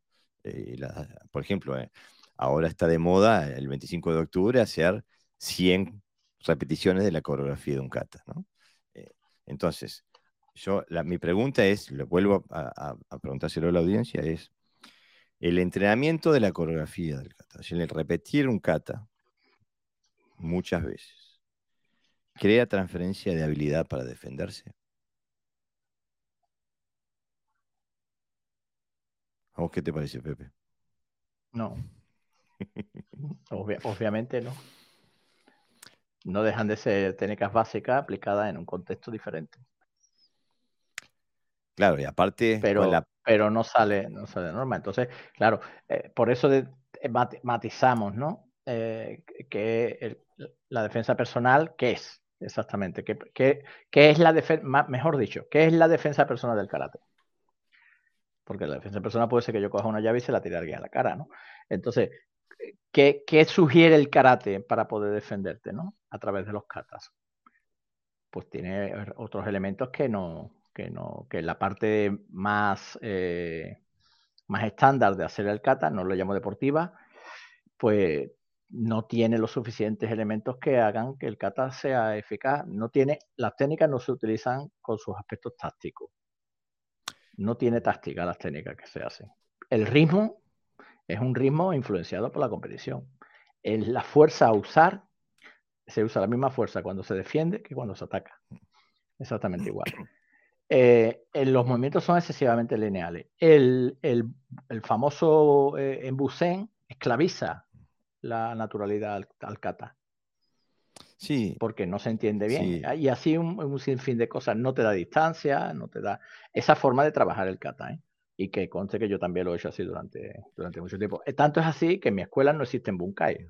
En la mía tampoco. Literalmente. Eh, no existen porque nadie sabe qué, bunkai se puede hacer con esas katas, ¿no? Eh, y yo sigo, yo hasta el día de hoy entreno los katas, la coreografía del kata, pero también entreno un montón de cosas más por afuera, ¿no? Pero mm. eh, Diego Andrés Bello dice, hay un escrito de Ian Abernethy, muy interesante sobre eso. Hacer el kata es solo el primer paso, en total son cuatro. Bueno, Ian Abernethy es uno de los pioneros de este movimiento de los, aquellos que buscamos eh, el karate funcional. Incluso, bueno, él ha estado en mi dojo eh, y visita Dinamarca casi, casi anualmente. Es uno de los pioneros de este trabajo, es una excelente sensei. Este, eh, si puedes poner el artículo aquí, sí, por supuesto. Este, eh, toda buena información es bienvenida. Em, yo también soy de la opinión de que la, el entrenar la coreografía de un kata te da poco y nada en tu capacidad de pelear o de defenderte. Eh, mira, acá Diego Andrés Bello acaba de poner el, enlace em, en el chat, así que quien que esté interesado que lo, que lo busque. Este, que lo copie y lo ponga. Este, el kata, el estudio de kata, sí, te tiene que dar eh, habilidad para, defenderte, pero no el estudio o la, eh, o la, práctica de la coreografía, eso es una parte ínfima. Eh, hay, que, hay que desdoblar el kata, hay que abrirlo, hay que sacar bunkai, hay que sacar variaciones, hay que sacar táctica, hay que sacar estrategia. digo, es, hay que sacar Kihon. Incluso si, yo yo le, diría a la, audiencia que busquen los catas viejos, los que no están tuneados, los, que no, los catas que no, no fueron tuneados ni para el sistema escolar, ni para la exportación en Japón, y muchísimo menos para la competencia deportiva. Este, si se fijan, por ejemplo, eh, el eh, Kumemura Hakuchuru tiene un tiene como 120 técnicas y tiene un Tsuki. Eh, eh, bueno, todo lo que ha hecho Aragaki, eh, casi que no tienen Suki. tienen un sinfín, una plétora técnica extremadamente extensa, una expresión técnica muy grande, y no existe el Suki. No existe el Yoda Nuke, no existe el Gedan Barai, no existe el Uchi Uke, no existe el Soto Uke. ¿Qué pasó de repente? Y Aragaki Seisho fue el, maestro de, de Higaona Sensei. No, Higaona no, perdón. Carrio Higaona, el, el, eh, quien fue el, maestro de, de Choyo Miyagi. O sea que tenemos conexiones técnicas, históricas con, con ese karate. Pero algo pasó. El kata tiene, el kata tiene un problema que, igual que, lo que llamamos varios quijón, ¿no? Que eh, se crea una serie de katas básicos con una forma de trabajarlo, que luego crean unos hábitos de movimiento y técnicos en el, que los hace, y luego aparecen otros katas donde ese modelo de, base, que no existía en las, en las escuelas antiguas, existiría otra, existía otra forma de enseñar, eh, acaba, acaba un poquito arrastrando ¿no? a, los katas superiores. Porque eh, se utilizan los katas para enseñar karate, no para extraer la información que ya estaba en Exactamente. los. Porque son katas que son de aprendizaje, por lo tanto condicionado luego condiciona toda la metodología. Sensei, volví a repetir eso, porque eh, eso fue una, una definición excelente. Pues ya no me acuerdo, Jorge. Pero bueno, lo intento. es que ya estaba un mayo. Sí, no, e, el contexto sí lo tengo claro. Los katas no están hechos para aprender karate. Sin embargo, los katas actuales sí. Se usan para enseñar karate. no para. Se usan para enseñar karate, no para extraer información eh, del, del, kata. Cosa que no, no, ocurre en los katas antiguos, que podríamos llamar koryu, que existe, por ejemplo, en otras escuelas, donde la, no existen catas básicas. Mm. No existen catas básicas. O sea, eh, eh, metodológicamente uno las puede clasificar. Tú puedes decir, bueno, pues estas catas las enseño antes, las enseño después, etcétera, etcétera. Pero, por ejemplo, yo hago Shindo Musoryu, una escuela de Jojutsu. Las primeras catas se llaman omote y están llenas de conceptos de conceptos de, lucha, de enfrentarse con un sable de distancia, absolutamente todas. Si alguien puede pensar que esas catas son para aprenderla a alguien que no sabe yo, está equivocado. Lo que pasa es que la usamos para enseñar porque evidentemente estamos en otra época, ¿vale? Pero eh, eh, no, tienen ni, la fuente original no son catas para enseñar a alguien que no sabe, sino para alguien que ya sabe y que se le enseña una serie de catas para que traigan de ahí la información.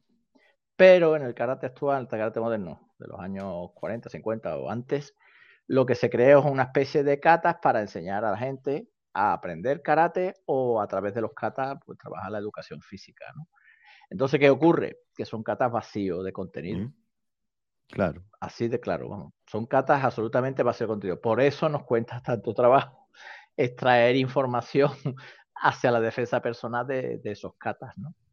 a no ser que hagas el Bunkai preestablecido, entonces no tiene ningún problema. Pero si lo que buscas es la funcionalidad, te encuentras con auténticos problemas para sacar información de ahí, porque no la hay. Exactamente. Eh, y bueno, ese es el gran tema. Eh, que, eh, cómo, cómo, cómo, cómo extraer información. Y yo pienso que para empezar, se puede eh, se puede eh, explorar, se pueden explorar los catas que ya uno tiene con esta, con esta visión. Y después hay que buscar más, ¿no? Porque hay que buscar catas que, como, como dice nuestro querido Gerardo Valle Sensei, catas que no estén tuneados. Mira. Pero tenemos un problema a la hora de, es nuestra obligación. Por ejemplo, si yo le digo a un principiante, eh, pues, gente que entra nuevo, incluso cinturones un poquito más, que no, que no a lo mejor todavía no está en esa fase de, de karate funcional, porque está en otra cosa. Eh, y yo les digo, ahí tenéis el Pinan Sandan, por ejemplo, ¿no? O el Heian Sandan. Eh, extráeme todas las proyecciones que, haga, que haya en ese kata.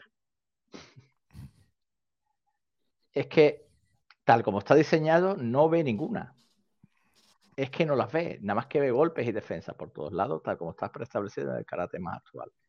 Sin embargo, los cinturones altos, que ya tienen más experiencia, más conocimiento, yo le digo a mis alumnos, extraeme proyecciones de ahí y te sacan 40. ¿Entendéis? Quiero decir que, que el problema eh, tampoco es del practicante siempre, es que están diseñados de una forma que, a veces cuesta trabajo, pues más allá de lo que es.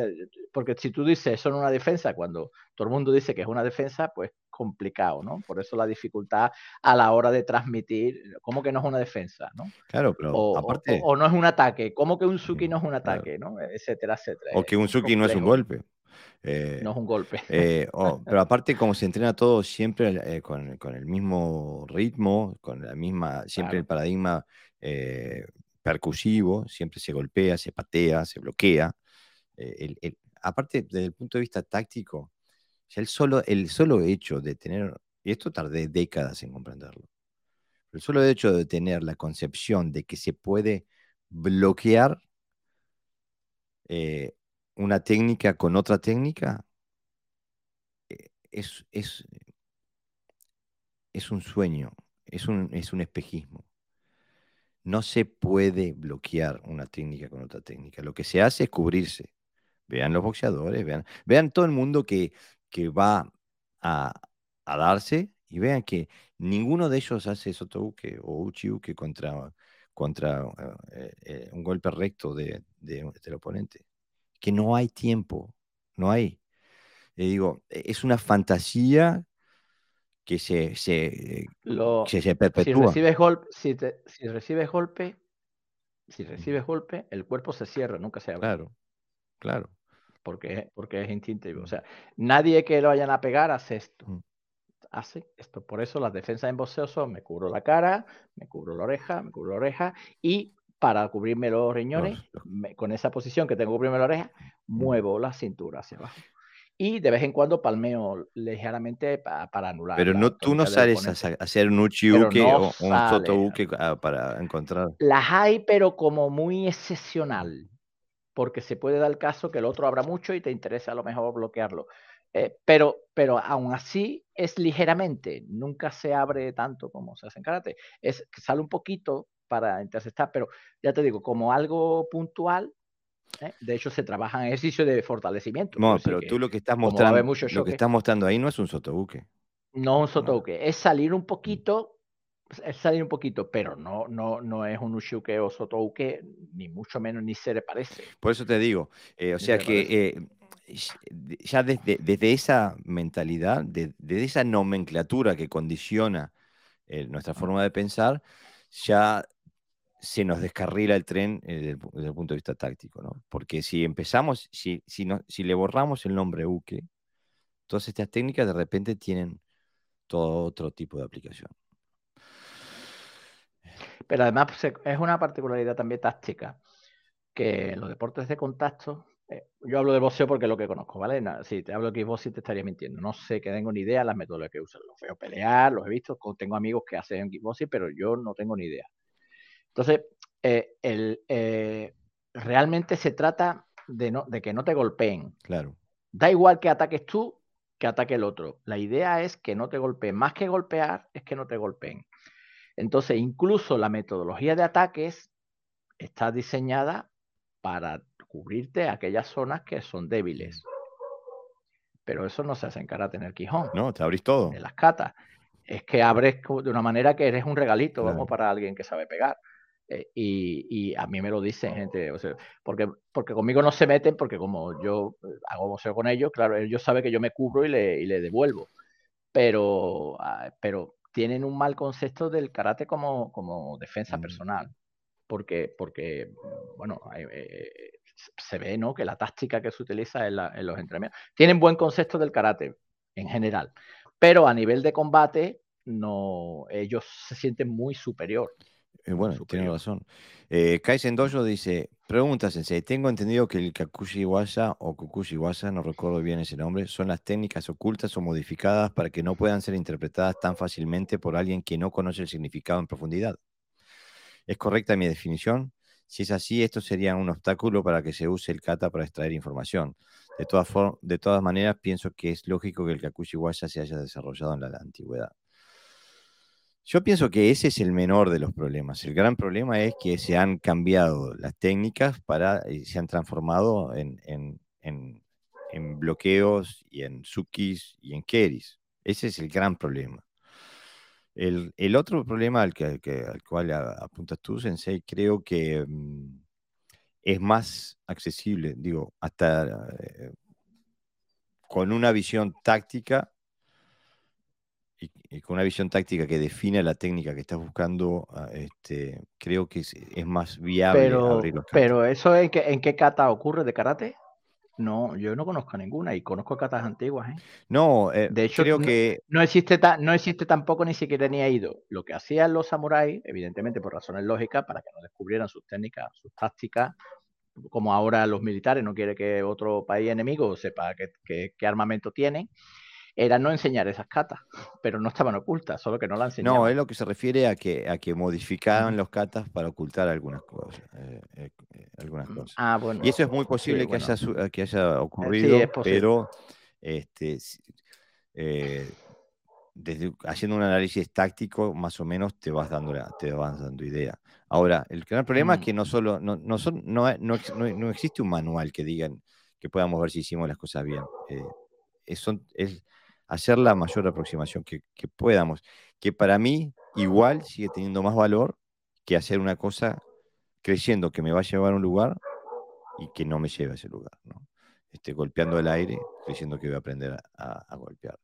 Eh, Adrián Fernández dice, no, Miguel Ángel Flores dice, saludos de México, buen tema, gracias por compartir. Gracias Miguel, gracias por seguir el podcast, gracias por estar aquí. ¿eh? Adrián Fernández dice, los Pinan se especula que vienen de un kata llamado Chanan, que por lo que busqué es desconocido. Se estima que era conocido por, por Itosu. Todo lleva a volver a investigar en lo antiguo. Lo podrían haber hecho más fácil, ¿no? Mirá, yo estaba leyendo una. Kosokun Dai, ¿no? Viene de. Tú ves las técnicas de, de los Pinan y son las que vienen en Kosokun o Kanku. El Kushanku. Eh, yo estaba viendo, eh, estaba leyendo una, una, entrevista con Motobu. Y Motobu en esa entrevista dice que um, volvió después de un tiempo a visitar a, Itosu. Y Itosu le dice: Mira, este es el, los nuevos katas con los cuales estoy, cree que creé y mis alumnos están trabajando. Y, los alumnos le muestran lo que están haciendo. Y, y Motobu dice, pero esos son los, esos son los chanan que nos enseñaste antiguamente. Sí, dice, eh, responde um, Itosu, pero a los jóvenes les gusta más el nombre Pinan, en vez de chanan, Pinan, eh, y, y por eso voy con ese nombre. Pero Motobu lo reconoció como una serie de katas que, bajo el nombre de Chanan, que Itosu había inventado y se los había enseñado a él en un momento anterior, años atrás. ¿no? O sea que nunca nadie ha podido encontrar ese kata Chanan. Eh, y hay una similitud en, los, en, la pronunciación de los nombres, ¿no? Chanan, Pinan. Capaz que eh, hay algo que va por ahí, ¿no? Eh, eh, Franco Recursos Sensei dice, no sé en qué catas puntualmente aparecen, José Sensei. Es un concepto del que he escuchado o leído a veces, pero no tengo un Sí, no, yo también, lo, yo también lo he escuchado. Lo que pasa es que yo soy un enamorado de las catas y un estudioso y no conozco ninguna cata donde se haya modificado. Sí, sí considero que se hayan ocultado determinada información de, de alguna aplicación y demás cambiarla, eh, tan, cambiarla de forma descarada para, para que el otro no sepa el conocimiento, con no enseñarle el kata. a no ser que se sintieran obligados. Quiero decir que eh, es, es, posible, bueno, la, conociendo la mentalidad de la época, pues todo es posible, pero, pero según mi experiencia, creo que va más por no enseñar la aplicación real que, que, que, a lo mejor cambia o no enseña determinada movimiento. Mira, Adrián Fernández dice, yo ya no sé si seguir investigando o deprimirme. bueno, ¿qué le vamos a hacer? Hay que seguir, Adrián Sensei. Bueno, entonces nos queda eh, la tercera pata. Eh, no creo que tengas una mala interpretación del, del, concepto, Sensei. Creo que es ese el concepto, pero el, el tema es que es que el karate que nos, el, nos llegó, el kata que, que, los katas que nos han llegado han pasado por muchas iteraciones. ¿no? Pero bueno, ahora nos queda el kumite. Yo conozco, yo conozco en los años que llevo practicando de la escuela antigua que yo practicaba como cinco versiones. Mira, imaginaros lo que no habrá cambiado en tanto Mi antiguo sensei, eh, Shingogami Sensei, que aparte de ser octavo dan de Wado Ryu, era quinto dan de Shito Ryu, y aparte era un historiador muy reconocido del karate. Em, y bueno, él juntaba katas. Eh, me acuerdo que Pasai, no, me acuerdo cómo tenía, siete u ocho versiones diferentes de Pasai simplemente. O sea que ni sabemos lo que, lo, que, lo que nos perdimos. Pero entonces nos queda la tercera pata del, tridente, ¿no? El, el kumite. ¿Y hay transferencia de habilidad de pelear en el kumite que se hace en los dojos del karate tradicional? ¿Me preguntas a mí, Jorge? Les pregunto a la audiencia y bueno, a vos también, ah, que estamos. Este... Bueno, yo, eh, claro, yo solamente puedo decir lo que veo mm. y lo que veo de fuera es una versión deportivista, pero sin puntos, ¿no? Mm. Digamos, es lo habitual. Y lo que yo he practicado en mi dojo, puedo decir que una parte sí y una parte no. Mm. Completamente de acuerdo. Hay algunos atributos que sí son transferibles a, la pelea y hay un montón que no.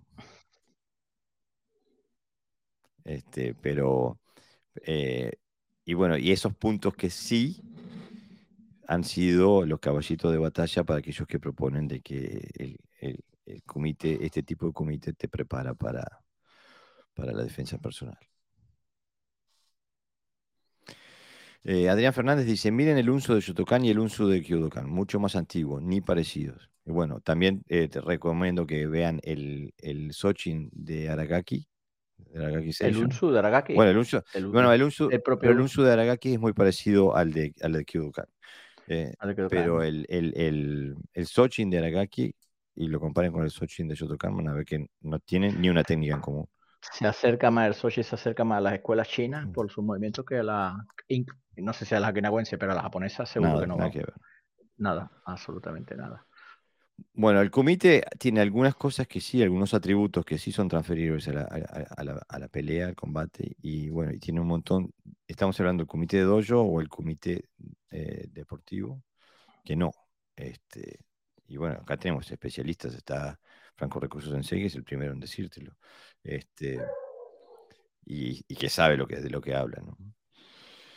Y bueno, y nos queda, y esta me gustaría hablarlo porque el karate está. Mira que somos muchos, somos millones y millones y millones de practicantes de karate.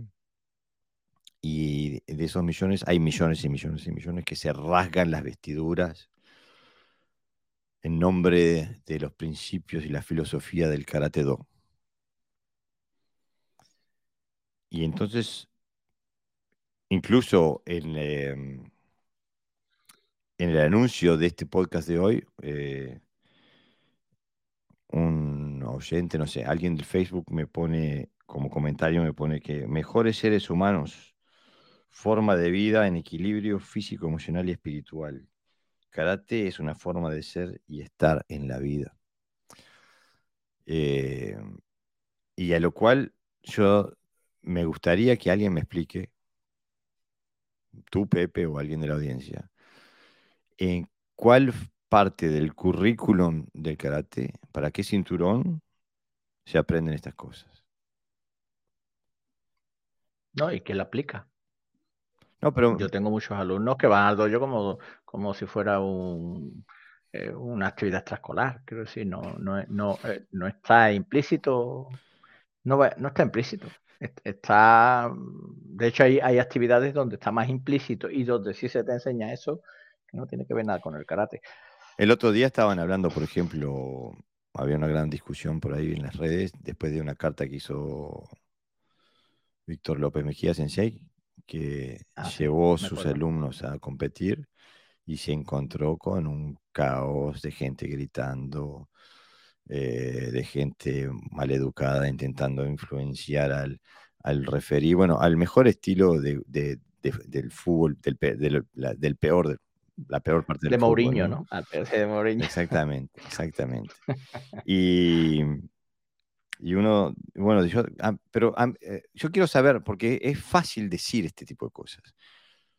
Eh, eh, los postulados sin argumentos son facilísimos de, decir. Ahora, yo quiero saber en qué parte del currículum se enseña esto. ¿Para qué cinturón hay que ir a hablar de esto? O hacer. ¿En qué técnica de karate, en qué kata se aprende esto? Yo soy de la... Hombre, uno puede decir que en el saludo, por ejemplo. En el saludo se aprende a ser mejor ser humano, se aprende a tener equilibrio físico, emocional y espiritual. Sí, sí, sí, en el saludo. En la respiración. Te estoy diciendo cosillas que sé que las he escuchado. Claro, yo sé. En la relación con la gente en el dojo, que es armonioso. Ah, bueno, pero entonces estamos hablando de otra cosa, no estamos hablando del karate, estamos hablando del Claro, exactamente. Porque para mí, ahí sí estamos hablando de otra cosa. Y para mí, el, agente más importante de, este camino no es el karate, es el sensei y es el dojo. Te digo algunas normas que aplicamos nosotros en el colegio, Jorge, en la escuela, bueno, tú lo aplicas también, tú eres docente. Comportamiento correcto en clase, respeto del material en el aula, en las zonas comunes, por supuesto, servicio, patios, etcétera. Respeto a los compañeros, respeto al maestro, o a los maestros o a las maestras. Y limpieza, eh, no gritar, mm, dirigirse a otra persona con respeto, no querer destacar por encima de los demás, sino ayudar a los demás. Son compañeros, dejarse ayudar. ¿Estamos hablando de qué? ¿De karate? ¿De dojo? ¿De qué? Por eso. Pero el entrenamiento. Son habilidades sociales. Exactamente. Entonces, eh, bueno, cualquiera que haya visto Karate Kids sabe que hay dojos buenos y dojos malos, ¿no? Entonces, este, eh, eh, los de Cobra Kai parece que no son muy buenos desde, el punto de vista del Karate Do. a lo que me refiero es que no hay nada intrínseco en la técnica, en las metodologías y en el entrenamiento del karate que nos lleve al Karate Do. Lo que nos lleva al Karate Do es son las pautas que imprime el sensei, la cultura que tiene el dojo, los valores de la gente que va. Este... Pero se considera una transferencia, ¿no? O, no es transferencia, sino que directamente el karate, eh, porque nosotros hablamos de transferencia, si, si coge determinadas habilidades y te sirve a la hora de mejorar en tu karate infantil, incluso a personas que tengan esa necesidad, pues sería una transferencia más o menos útil, ¿no? Por supuesto. Pero no están en el karate. No están en el karate en sí, están en, el dojo, pero no están en el karate, en, la práctica del karate. Este, yo tengo, y tú también, y todos los que estamos aquí, estamos, estoy seguro que tenemos un montón de ejemplos para dar de gente que iba por mal camino, entró al dojo y se enderezó en la vida. Pero eso no fue el, eh, no fue el Quijón, ni el Cata, ni el Comité. Y, al, revés, uh, también, con lo cual no está implícito. Tiene eh, eh, la, es, correcto, quiero decir, trabajar eso, yo, yo lo veo bien. Pero yo no sé si lo se acuerdan, pero para mí, ese do, esa vía, es una vía personal, pero recta al karate funcional, karate de defensa personal, porque crea otros comportamientos, evidentemente saludables desde el punto de vista personal y también social, pero que puede costar la vida en un momento dado. Es decir, por lo tanto, toda, todo, lo, todo es transferible y todo es útil dentro del karate, y ahí es donde está el problema, que si pensamos que todo es transferible, pues nos podemos encontrar que karate puede llegar a ser cualquier cosa, ¿no? El gran problema es para mí eso no es un gran problema. Eh, porque a mí me pasa. Yo hay cosas, yo hay cosas que he descubierto en el carácter funcional que no se la podría hacer otro ser humano. Mm. Eh, no, no, no, no, no tengo el estómago para hacerlo. Lo cual que no quiere decir que no lo estudie y no lo, y no lo, no lo aprenda y no lo, y no lo enseñe. Pero hay cosas que yo no podría hacer. Pero eso es una aceptación de, mi parte. Pero de ahí a decir que en blanco y negro que mejores seres humanos, forma de vida en equilibrio físico, emocional y espiritual, karate es una forma de ser y estar en la vida. Eh, quiero saber cuál parte del currículum es la que llega a eso, porque a mí no me la enseñaron. Alguien, alguien me, me, afanó una parte del currículum que no, no sé qué para qué cinturón era, que a mí no me la dieron. Mira, llegaron eh, más eh, eh, comentarios que dice, Marcelo Salazar dice, este podcast va a traer cola, ¿eh? Y me estoy riendo. no sé, sí, nos van a odiar, ya sé. Pero bueno, tenemos... No, pero no estamos diciendo nada en contra del karate. No, es que no sé por qué se entiende que nosotros decimos cosas... no le estoy echando la bronca a Marcelo, ¿eh? Marcelo, no te estoy echando la bronca. Que no estamos hablando más de karate, estamos hablando de karate desde una visión determinada y cuáles son. Eh, si queréis, luego vemos algún punto que tengo aquí apuntado, que no sé si se lo he pasado a Jorge, pero que, me parece interesante. Eh, nosotros intentamos siempre dignificar el karate. Claro. Nosotros decimos que el karate, cuando ahí estoy, cuando no sé cómo funciona en otros países, pero en España, otros, otros, otros deportes se ríen del karate y de los karatecas. Y nosotros lo que decimos es que cuidado que el karate es más eficaz que lo que vosotros hacéis todos los vídeos que salen en YouTube últimamente de que hay páginas enteras hablando más del karateca, entonces creía que en su dojo era eficaz y después eh, en la calle tumbado porque le pegaron, porque todas esas cosas lo que hace es atacar al karate.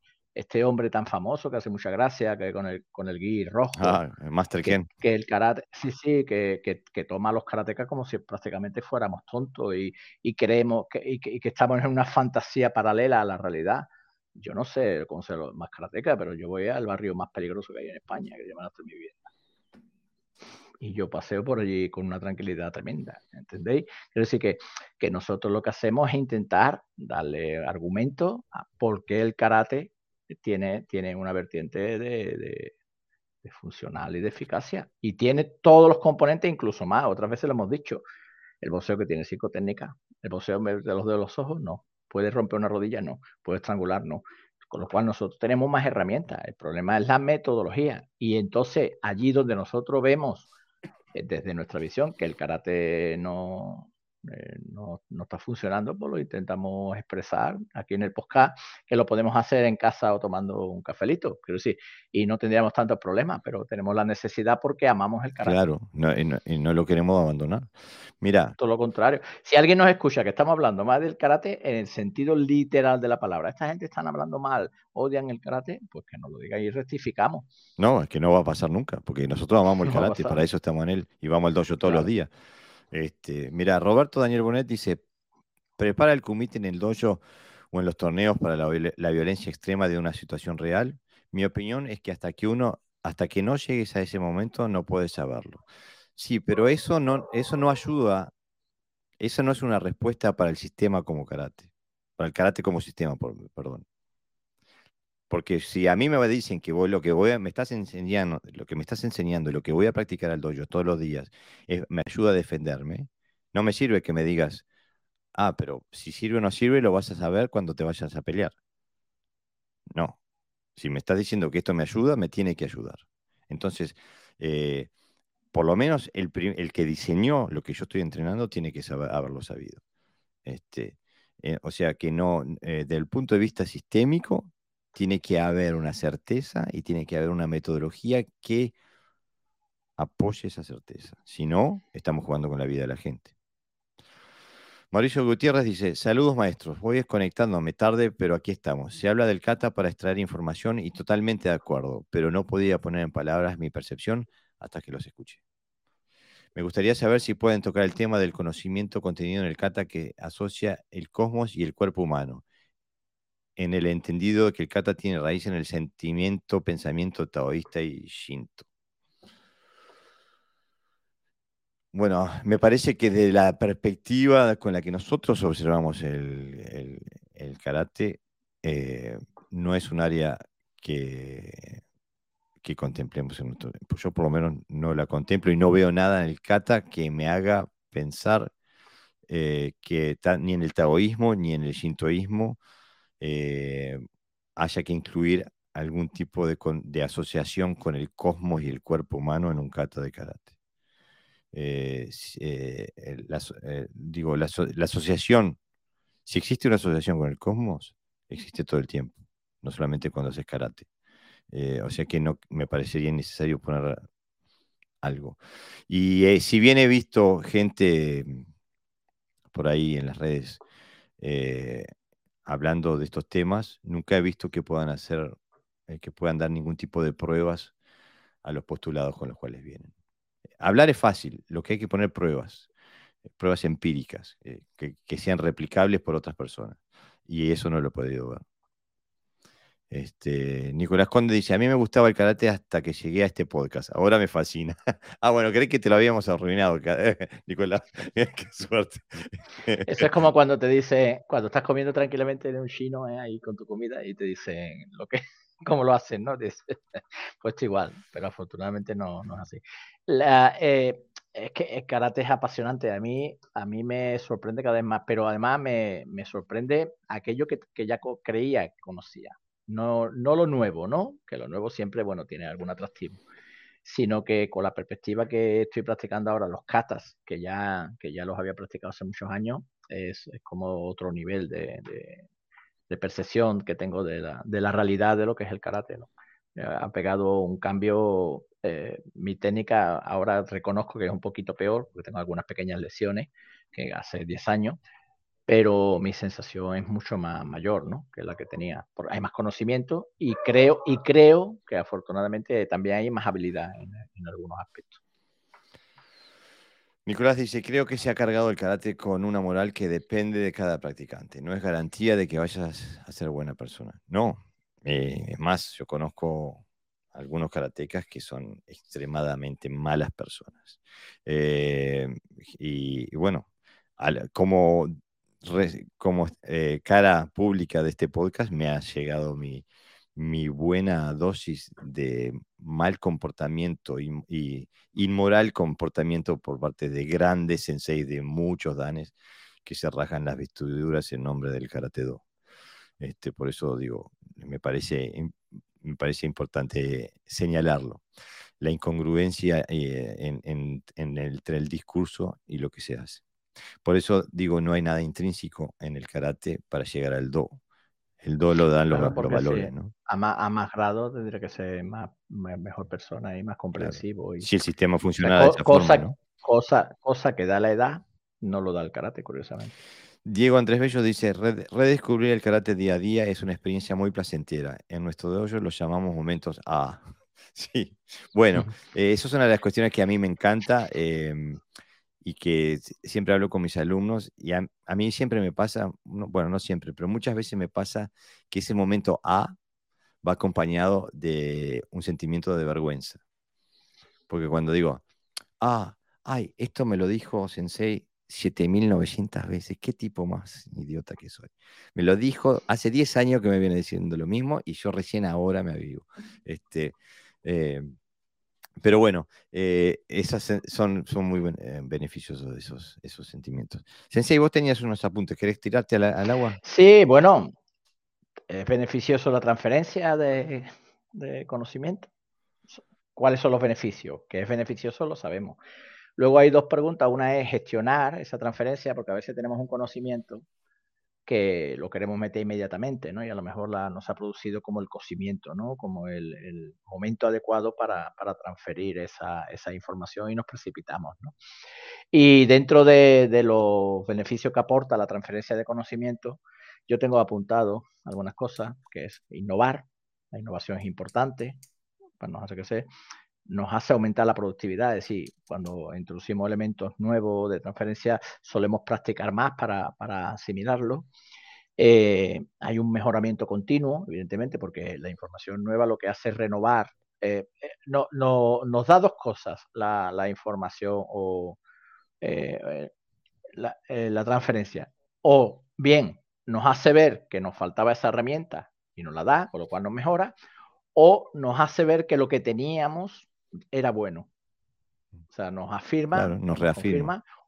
Nos, reafirma en lo que hacíamos. ¿no? Y lo más importante, que es que la, se acorta, ¿no? Eh, no es una pregunta, yo lo tengo claro, pero bueno, si quieres lo hago en forma de pregunta. Eh, sobre todo, la transferencia de conocimiento acorta el tiempo de comprensión de, lo que hacemos. Esa es mi experiencia. Bueno, entonces, mira, siguen lloviendo los, los eh, los comentarios. Este, eh, A ver, tengo que encontrar el más reciente. Eh, Roberto, Daniel. no, Necocan dice, lo interesante es que mucha gente está haciendo el estudio y lo está compartiendo. Se va a generar una nueva generación de karatecas con más información. Justamente, y ese, eso, Sensei, es el objetivo de este podcast. A, a ayudar en ese proceso, en el ser una voz más en el aporte en crear un, movimiento de karatecas que buscan la funcionalidad, la comprensión del karate como un sistema de autodefensa. Roberto Daniel dice, coincido, Sensei Jorge, los más grandes egos y trastornos mentales me los encontré en mi camino del karate. A mí también me pasó lo mismo, Sensei. Este, Manuel Antonio Guerrero dice, buenas tardes, disculpe, una pregunta. ¿Por qué algunos alumnos llegan a aburrirse en karate? A mí me pasó, pero trato de inspirarme en algunos sensei y seguir adelante, seguir aprendiendo del do. Bueno, yo pienso que esa es una excelente pregunta y pasa eh, muy a menudo. Porque el karate tiene, si hay algo que, uh, un elemento que el karate tiene es la repetición. La repetitividad es eh, inherente al karate. Entonces, eh, al principiante siempre se mm, le endulza la, nueva técnica y después la repetición le va quitando dulce. Entonces, para mí, eh, creo que hay, varias estrategias que hay que seguir, pero lo más importante es qué es lo que tú ves, qué es lo que tú percibes en la repetición. Porque si lo único que, que, ves es la repetición exacta de lo que hiciste, entonces es una repetición. Es como eh, eh vivir ese segundo, ese momento en tu vida nuevamente. Pero si lo que tú estás haciendo al repetir es observar tus procesos internos, monitorearlos, intentar optimizarlos, estás en constante desarrollo, entonces estás en movimiento y entonces la repetición se transforma en un laboratorio de crecimiento en vez de ser una camisa de fuerza que te oprime. ¿no? Este, y después, como dicen otros en, los comentarios, leer, informarte, buscar qué, hace otra gente, eh, intentar trabajar con, otra gente, o sea, inspirarte, etcétera, etcétera. Pero en, en, primera instancia lo más importante es la atención que le prestas a tu vida interior durante la repetición. ¿Qué, qué, qué te parece a ti, Sensei? No, no, está claro. La repetición es lo más monótono del mundo, por eso la gente se cansa, cree que está haciendo lo mismo y por eso hay que hacerle ver que no. Pero también quizás es porque es la sensación de que está siempre empezando, de que esto no acaba. Es como tienes un, una que la consigues y ahora viene otra. Y ahora empezar otra vez, ¿no? Y te das cuenta que no sabes tanto como sabía, ¿no? Eso frustra un poco, ¿no? Y cuando uno no acepta eh, la frustración, cosa que pasa muy a menudo hoy día en, en la mayoría de los jóvenes. No tienen, no tienen eh, recursos para trabajar con, con, la frustración, no se la han enseñado, lo tienen todo muy cómodo, pues lo dejan porque se aburre o simplemente porque no, no aceptan eh, el, el, que, que, esto es, un, es, es, para toda la vida, ¿no? Y que no, no, es rápido, quiero decir que para nosotros es un reto, para ellos es eh, es la muerte prácticamente a pellizco, como se suele decir aquí, ¿no? Es, entonces ellos lo que quieren es logros rápidos y, y, mucha variedad, la variedad, la variedad, la variedad. Claro. Porque la variedad, tienen además, lo tienen normal, normatizado dentro de su cultura, ¿no? O sea, la, la diversidad, la variedad, mm. son palabras que escuchan muy a menudo y luego aparte que el dojo es jerárquico, quiero decir, el dojo no es democrático. Claro. Hay una jerarquía, hay una jerarquía donde mandas tú y tú callas y haces y no sé qué. No, o sea, a lo mejor no de esta manera, ¿no? Pero obviamente el ambiente se ve que, los que están arriba son los que saben más y luego los demás pues, se, tienen que adaptar. Y no todo el mundo es capaz de comprenderlo. Yo no digo que sea conscientemente, que lo vean, pero sí perciben eso y pues se acaban yendo a sitios que le distraigan, gimnasio donde hay ruido, hay música, hay pesita, mañana hago esto, hago otra actividad, me ofrecen muchas cositas. Entonces, creo que estás hay en lo, motivos. Creo que estás en lo correcto. Incluso también la, la evasión del dolor o del, del, de la, del desconfort, ¿no? Eh, eh, un horario determinado que es fijo, no puedes ir cuando tú quieras, si vas, si no vas ahí, pues ya la perdido la clase. O sea, todo, todo, todo lo que se mueva alrededor de, un, de una clase es disciplina. Porque yo al gimnasio, si no voy por la mañana, pues vuelvo tarde, ¿no? Y si estoy cansada ahora, pues voy dentro de dos horas, me ducho, descanso y voy. Al dojo tienes que ir una hora a entrenar, estés cansado, no, pues no estés. Mira, el, miércoles estaba, estaba dando la clase a, a los muchachos intermedios, ¿no? Son ahí entre 10 y, 13 años. estábamos haciendo Kote Gaeshi con proyección, o sea que tenía que, la otra persona tenía que hacer este, una, Volando. un seguro. Entonces, eh, y les dolía la caída y había, hacían morisquetas y, ah, les, le costaba levantarse. Y... Entonces paré la clase y les dije, bueno, les voy a hacer una pregunta. Eh, ustedes tienen que elegir ¿Qué prefieren ser? Eh, ¿Ovejas o lobos? Y todo el mundo decía, lobo, lobo, lobo, lobo. ¿Y vos? Lobo. Todos eligieron ser lobo. Digo, ¿por qué eligieron? ¿Qué, malo tiene ser oveja? Que nadie elige ser oveja, le dicen. No, porque los lobos se comen a las ovejas, dicen. Las ovejas mueren. Me dicen. Ah, resulta que, que en, en el conflicto entre los lobos y las ovejas, unos mueren y otros sobreviven, ¿no? Y ustedes quieren ser los que sobreviven. Entonces tienen que portarse como los que sobreviven, porque el lobo no, se pone a pensar, ah, estas ovejas corren demasiado rápido y me canso si las tengo que correr y después cuando las muerdo me puedo partir un diente y no sé qué. No, el lobo hace, ¡wam! hace su naturaleza, va, ataca, come, mata y come. Entonces tenemos que ser lobos cuando hacemos un cotegaeshi y hacemos proyecciones. Eh, entonces de ahí, eh, aparte eh, diciendo, bueno, él me hace un ese a mí. No quiere decir que yo soy la oveja. Yo puedo ser un lobo recibiendo. Entonces, mi ukemi es mi forma de defender mi muñeca, los tendones de mi muñeca. Entonces lo hago de forma activa, cuestión de, de anular el ataque del, oponente. Entonces, le cambió la perspectiva de la misma técnica. y información, ¿no? Claro, es justamente, simplemente la forma en la que pensaban sobre lo que estaban haciendo les cambió la forma de hacerlo, ¿no? Entonces, eh, pienso que es importante trabajar con esos elementos. Mira, siguen los comentarios. Este, dice David, Borrego, dice, siempre buscas cómo mejorar. Lees, practicas, escuchas y compartes diferentes opiniones y conocimientos de otros estilos diferentes al que practicas, que siempre enriquecen si tienes una mente abierta y una actitud humilde y de eterno estudiante, porque todos los días redescubres algo nuevo. A mí me pasa eso. Dos, completamente de acuerdo. claro, acorta, acorta el tiempo de, comprensión porque tiene más elementos, más herramientas, por lo tanto. Exactamente. Es más, fácil que comprendas lo que hace, claro. Y aparte no hay maestros, yo odio la palabra maestro, porque no como docente, pero como maestro que ha llegado a la maestría. Mm. Lo único que existen son diferentes eh, niveles de estudiantes o de buscadores, este, eh, que eh, eh, me parece que es lo esencial. Y también lo que se puede hacer en, el, mismo espíritu que escribe David es escuchar podcast dojo. Eso ayuda también. Escucharlo, ¿eh? no oírlo. Que es que hay, hay, diferencia. Hay gente que lo, que lo oye y luego interpreta cosas que no decimos. Sí, mañana van a salir con que hablamos contra el karate de, Okinawa y yo qué sé. Bueno, sí, este sí. Que no, no, dirán que la transferencia de conocimiento no es como decimos.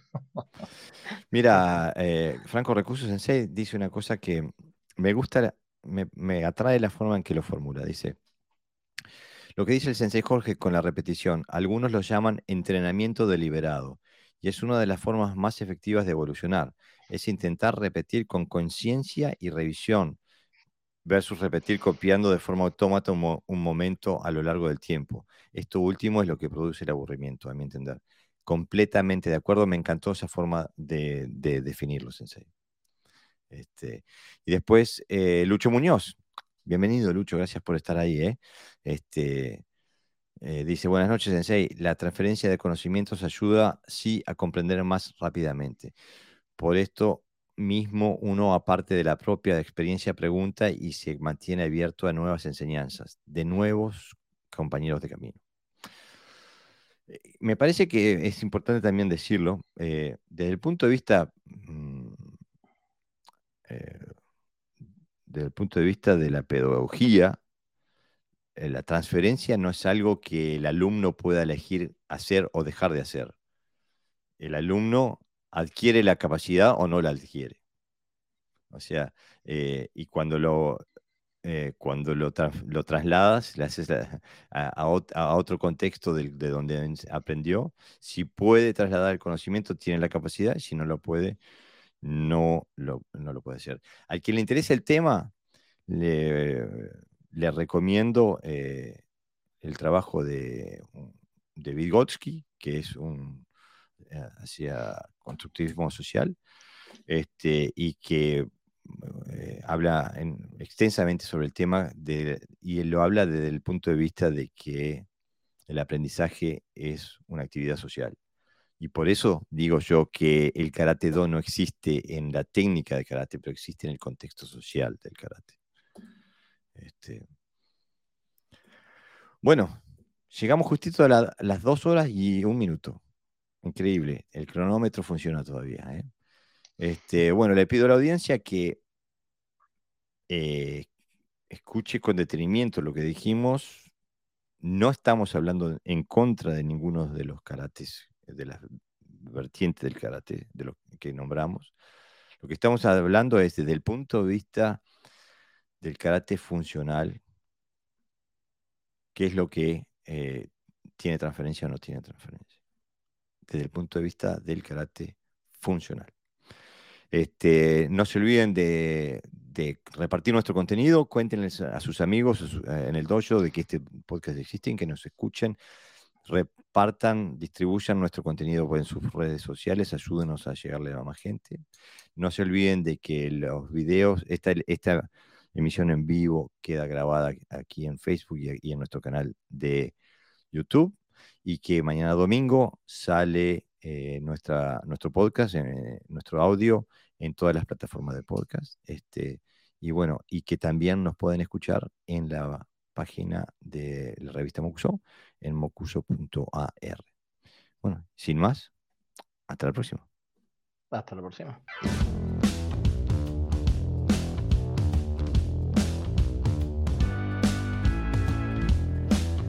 Bueno amigos, eso ha sido todo por hoy. Espero que hayan disfrutado de este episodio.